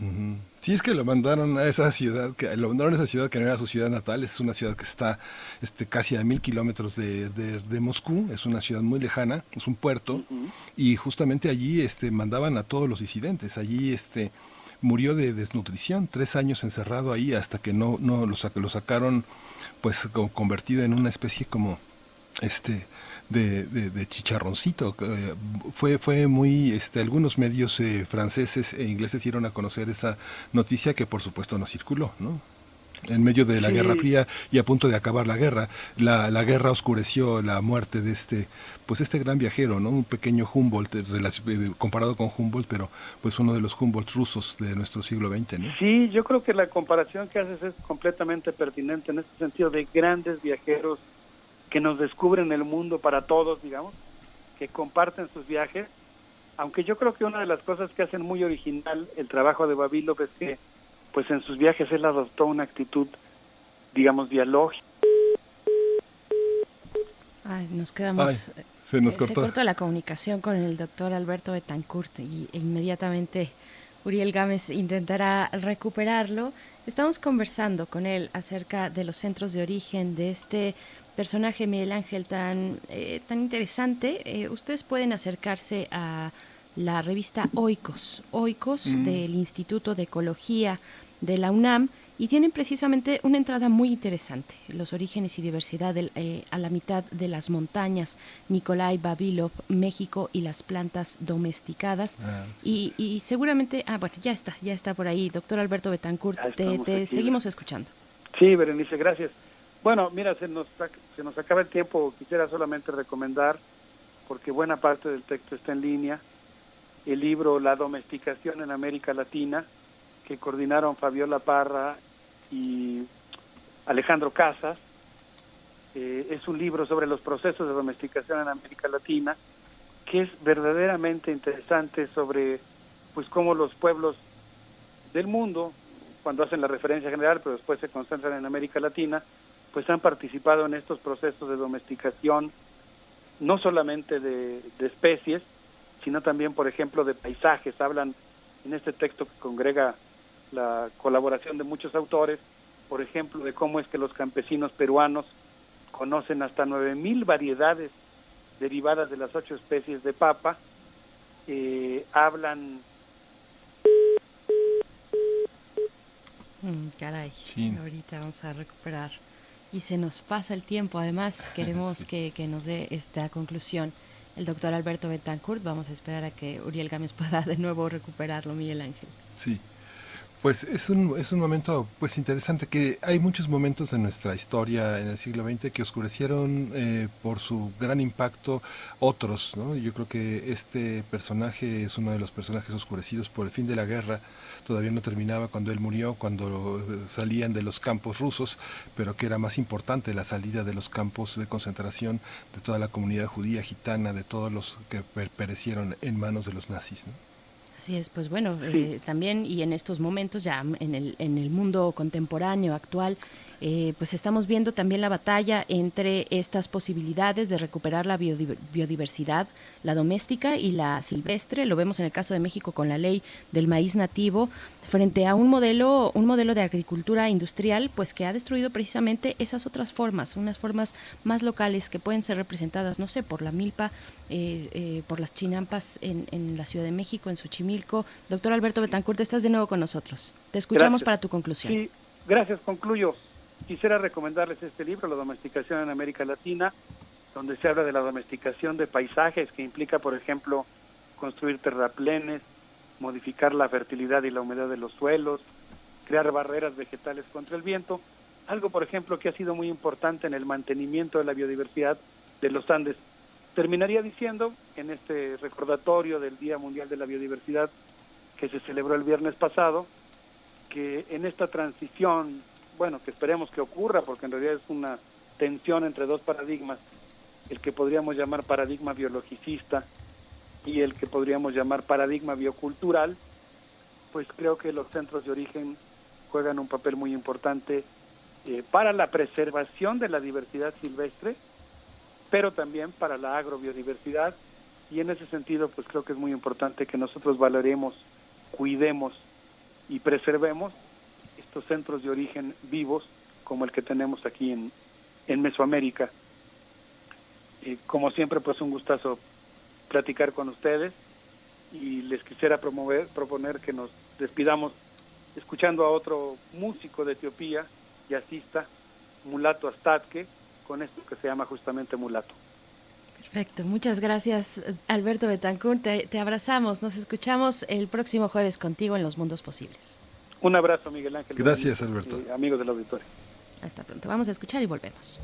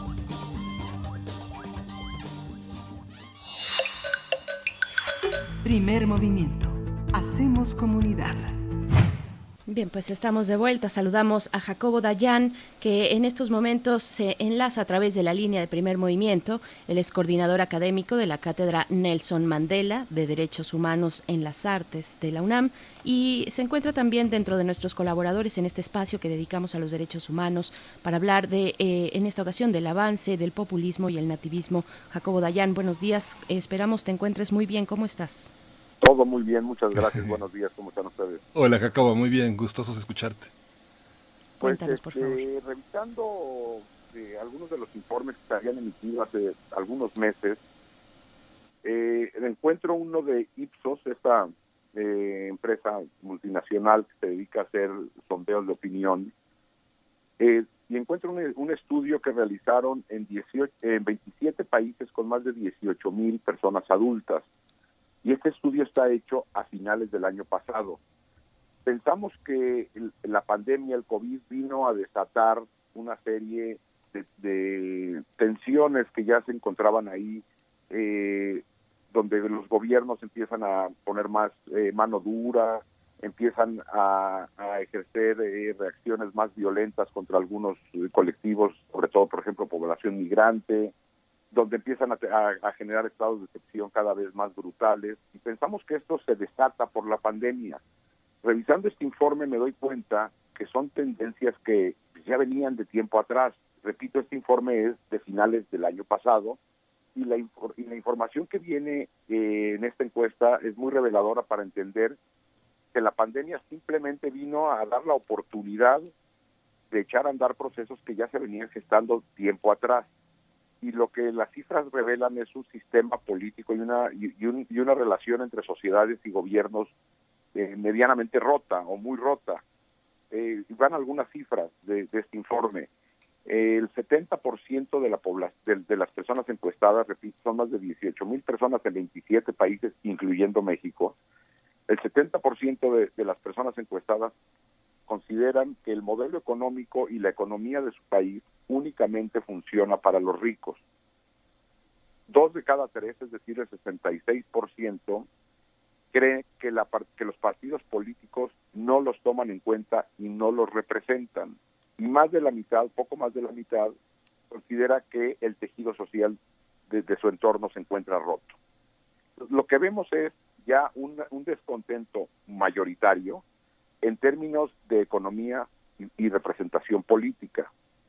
Cuando se entra a detalle de las características de los liderazgos políticos, es decir, de los presidentes o primeros ministros, encontramos también que dos de cada tres cree o prefiere tener un líder fuerte que enfrente a todos aquellos que han venido aprovechándose de ellos.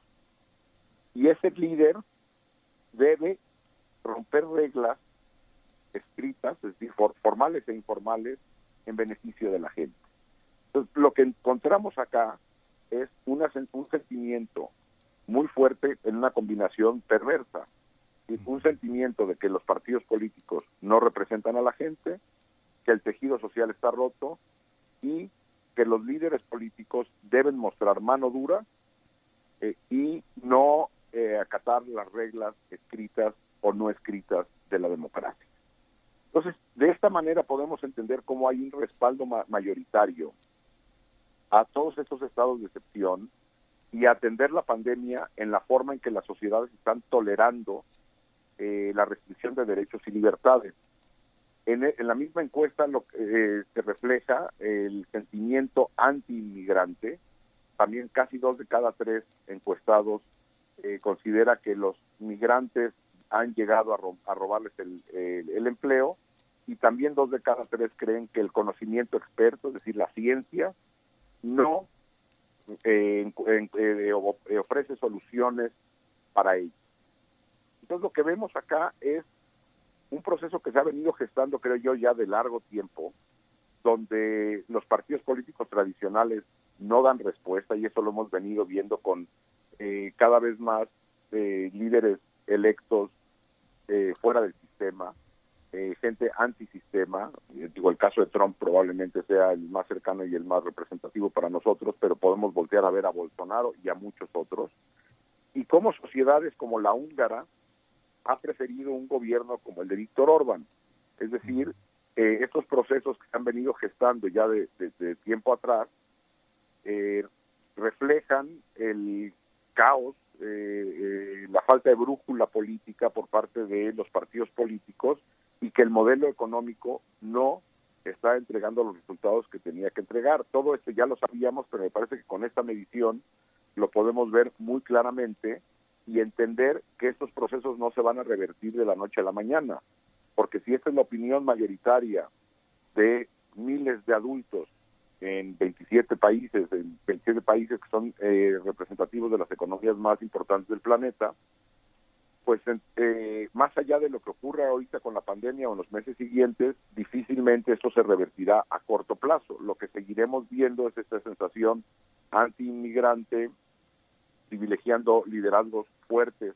incluso por sobre la ley, y eso lo estamos viendo una y otra vez en México, por ejemplo, el respaldo que se tiene a la utilización del ejército fuera del marco legal eh, con este decreto que, que emitió eh, Andrés Manuel López Obrador, porque eh, buena parte de la, de la población lo que quiere son soluciones de personas que sienten que los representan, más allá de si los representan o no, que son de mano dura y que están eh, luchando contra un sistema que, la- según las mayorías, ha venido afectándolos de manera constante.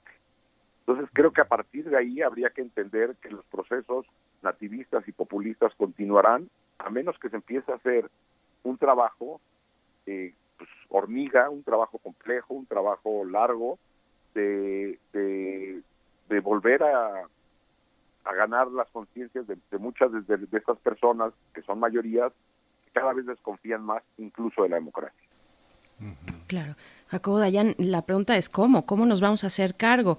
Eh, mencionas esto que, que, ya desde hace algunas semanas, casi un par de meses, eh, por ahí algún eh, exfuncionario estadounidense hablaba de esta aceleración, o al menos es lo reportaba la BBC, es el primer momento en el que yo empecé a detectar esta, este, estas observaciones de la aceleración de los procesos que ha significado o que ha traído la crisis sanitaria en el mundo y habrá que lidiar con ello una vez se llegue al desconfinamiento, Jacobo, eh, y no y no dudo que en muchos países eh, se, se, incrementen, se acrecenten estas eh, pues acciones autoritarias, no solamente para aplacar, digamos, a, las personas que saldrán, como lo están haciendo ya en algunas poblaciones, eh, eh, digamos, en, en marginalidad en Chile, por ejemplo, ¿no? que aún con todo y pandemia salen y protestan porque tienen hambre eh, sino en muchas otras versiones de las libertades públicas y civiles en, en las democracias, ¿no?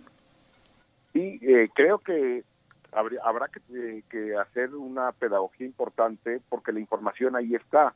Si uno voltea a ver, por ejemplo, eh, en Europa, la, eh, la solución o el resultado que trajo la pandemia en países como Alemania o Gran Bretaña son diametralmente opuestos y uno pensaría que el votante británico diría, pues, el un liderazgo como el de Angela Merkel resulta más positivo que un liderazgo como el de Boris Johnson, un tipo que inicialmente, y al igual que muchos de los eh, pre- presidentes en América Latina o incluso Trump, eh, desestimó el tema de la pandemia y pues estamos viendo el caos que hay en Gran Bretaña a diferencia de lo ocurrido en Alemania.